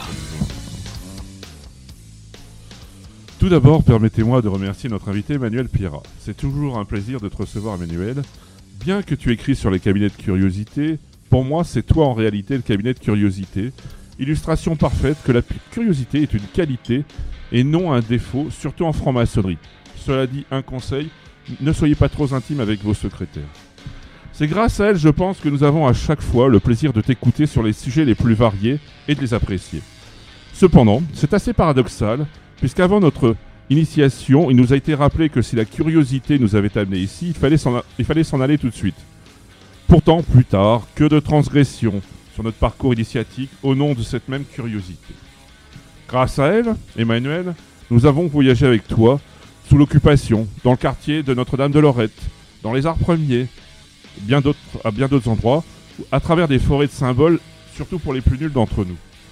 Ce soir, tu nous as fait certes découvrir un grand homme, Pierre Simon, mais finalement, bien plus fort est le récit de cet homme, un grand homme. Tu nous as fait toucher du doigt ce qu'est le rôle d'un franc-maçon dans la cité. Comment le franc-maçon doit-il rapporter à l'extérieur ce qu'il a appris à l'intérieur? Ton livre et la vie de Pierre Simon répondent à cette question, mais en l'inversant, dirais-je. La franc-maçonnerie, paraphrasant une citation de Marc-Alain Wacknin, dans son ouvrage sur la cabale, ne rend pas l'homme bon. Elle ne vise pas cela, elle le rend meilleur. Certes, nous avons quelques loupés retentissements. L'occupation a été un révélateur, et tu as écrit dessus, pour certains francs-maçons. Nous avons eu des héros comme Pierre Brossolette, Jean Zay, Paul Ramadier, Violette Quénaud et Paul Anson. Nous avions aussi notre lot de scrapules et de salopards, traîtres à leur engagement de francs-maçons, Jean Mamie, dit Paul Rich, et Jean-Marc Rivière. D'ailleurs, je fais un petit coup, coucou à quelques amis à l'étranger. Bonjour aux familles Duvalier, euh, Sassou Ngusso, Pinochet, voilà, et Bongo, j'allais oublier. Hein. je, vous, embrasse bien fort, hein, euh, trois fois. Mais c'est là, c'est loupé reste des exceptions. Bon, on m'appelle du Gabon, on, m'appelle du Gabon d'ailleurs, pendant que c'est pas une exception, mais bon. D'ailleurs, je vais, d'ailleurs, je vois quelque part dans cette biographie, dans ta biographie sur Pierre Simon, comme une sorte de réponse à ton ouvrage sur les francs-maçons et l'occupation. Dans cet ouvrage, tu t'interrogeais sur le fait de savoir comment on peut être maçon ou avoir été maçon, être ou avoir été imprégné des valeurs des Lumières et de l'humanisme et sombrer dans cette abomination qu'a été la collaboration. Tu ne donnais pas de réponse franche parce que je ne pense pas que ce soit possible. Est-ce que c'est possible d'y répondre? En te lisant, je pensais à un autre remarquable ouvrage de Simon Epstein sur les Dreyfusards sous l'occupation, avec des portraits de Dreyfusards, parfois francs-maçons, devenus 30 ans plus tard collaborateurs. Eh bien, je me demande si ta biographie sur Pierre Simon n'est pas une forme de réponse. Le franc-maçon peut, ou la franc-maçonnerie peut aboutir au meilleur, faire sortir le meilleur de nous. Elle est une ouverture et non une fermeture. Il faut y réfléchir. Et ce serait trop long ce soir. Finalement, Pierre Simon n'aurait-il pas été le même, n'aurait-il pas accompli les mêmes actions sans être franc-maçon? Peut-être, peut-être pas. Mais il rappelle que la franc-maçonnerie, que le franc-maçon est un homme libre dépourvu de tout préjugé. Être libre, savoir la liberté de choisir. Que nous soyons croyants, athées, francs-maçons, profanes, notre liberté, c'est de choisir entre le bien et le mal, entre la vertu et le vice. Pierre Simon a choisi. Il a choisi le bien quand il a sauvé des enfants juifs. Il a choisi le bien pour les femmes. Le droit de disposer de leur corps, l'accouchement sans douleur, l'éducation sexuelle. Fini la légende des choux et des fleurs auxquelles j'ai longtemps cru. Il a, confondé le planning familial. Il est à l'origine de la... Il a fondé, je dirais, la dépénalisation de l'avortement. Alors là, je vais marquer juste 10 secondes pour faire plaisir à Jean-Laurent et je vais juste dire Albert Lantoine, hein, puisqu'il paraît qu'on n'en parle pas. Donc Albert Lantoine, Albert Lantoine, on en a parlé. Là, on a pété l'audimat. On dit alors Antoine. Euh, alors, tu vois 30 secondes d'Albert Antoine. Les râleurs intégristes diront que un homme comme Pierre Simon n'est pas de bonne mœurs, ce tueur d'enfants, cet avorteur de femmes, etc. Ces personnes ne méritent pas que nous nous attardions sur elles. Mais comme tu l'as écrit, Manuel, et comme tu as dit ce soir, Pierre Simon s'est battu pour libérer les corps, les esprits et la, et la société. La franc-maçonnerie, comme je l'ai dit, donc une école d'ouverture et non de fermeture. Il a agi pour le meilleur de la société en ramenant à l'intérieur tout ce qu'il a appris à l'extérieur, dans une sorte d'équilibre dans une obédience pourtant symbolique, un peu rétrograde aujourd'hui, je ne vois pas laquelle, je ne la citerai pas, un peu récupératrice. Comme tous les maçons, du moins la plupart, il a voulu le meilleur pour la société. Or, être libre et de bonne mœurs n'est pas, n'est-ce pas cela? C'est-à-dire vouloir que le meilleur, vouloir le meilleur pour libérer la société de ses carcans, de ses préjugés, notamment à l'égard des femmes, à l'égard des prostituées, à l'égard de la couleur, à l'égard des religions et à bien d'autres égards. L'homme libre n'est-il pas celui qui sert l'idée d'un monde fraternel, égal et libre, pour le meilleur? À mon avis, Pierre Simon a tout compris. La franc-maçonnerie, si je l'écoute bien, si j'ai bien écouté ce soir, c'est comme une table d'émeraude qui englobe la franc-maçonnerie sociétale et la franc-maçonnerie symboliste pour le plus grand bénéfice de notre société. Parce que finalement, en fin de compte, tout ce qui améliore l'homme améliore la société. Comme tout ce qui améliore la société, améliore l'homme. J'ai dit. Retrouvez Deux colonnes à la une en podcast sur deltaradio.fr. Ça a bien vibré euh, ce soir par le Négus Nastafari. Yo bro, sister, frère et profane, nous sommes épuisés, Jarwar. Il est temps de quitter la plage, Exodus, et de retrouver le champ des étoiles pour shooter le shérif. Vous pourrez écouter le podcast de l'émission sur Radio Delta. Yo, Parja, Charlotte de Saba, merci d'annoncer le thème du prochain South System. Nous accueillerons Malka Brown pour évoquer le devoir de mémoire à travers la déportation et l'association des enfants de Sam. Yo, Charlotte de Saba, merci de vérifier que le rhum a été distribué. Ça a bien Rastafari Vibrations, mais tout a été nettoyé.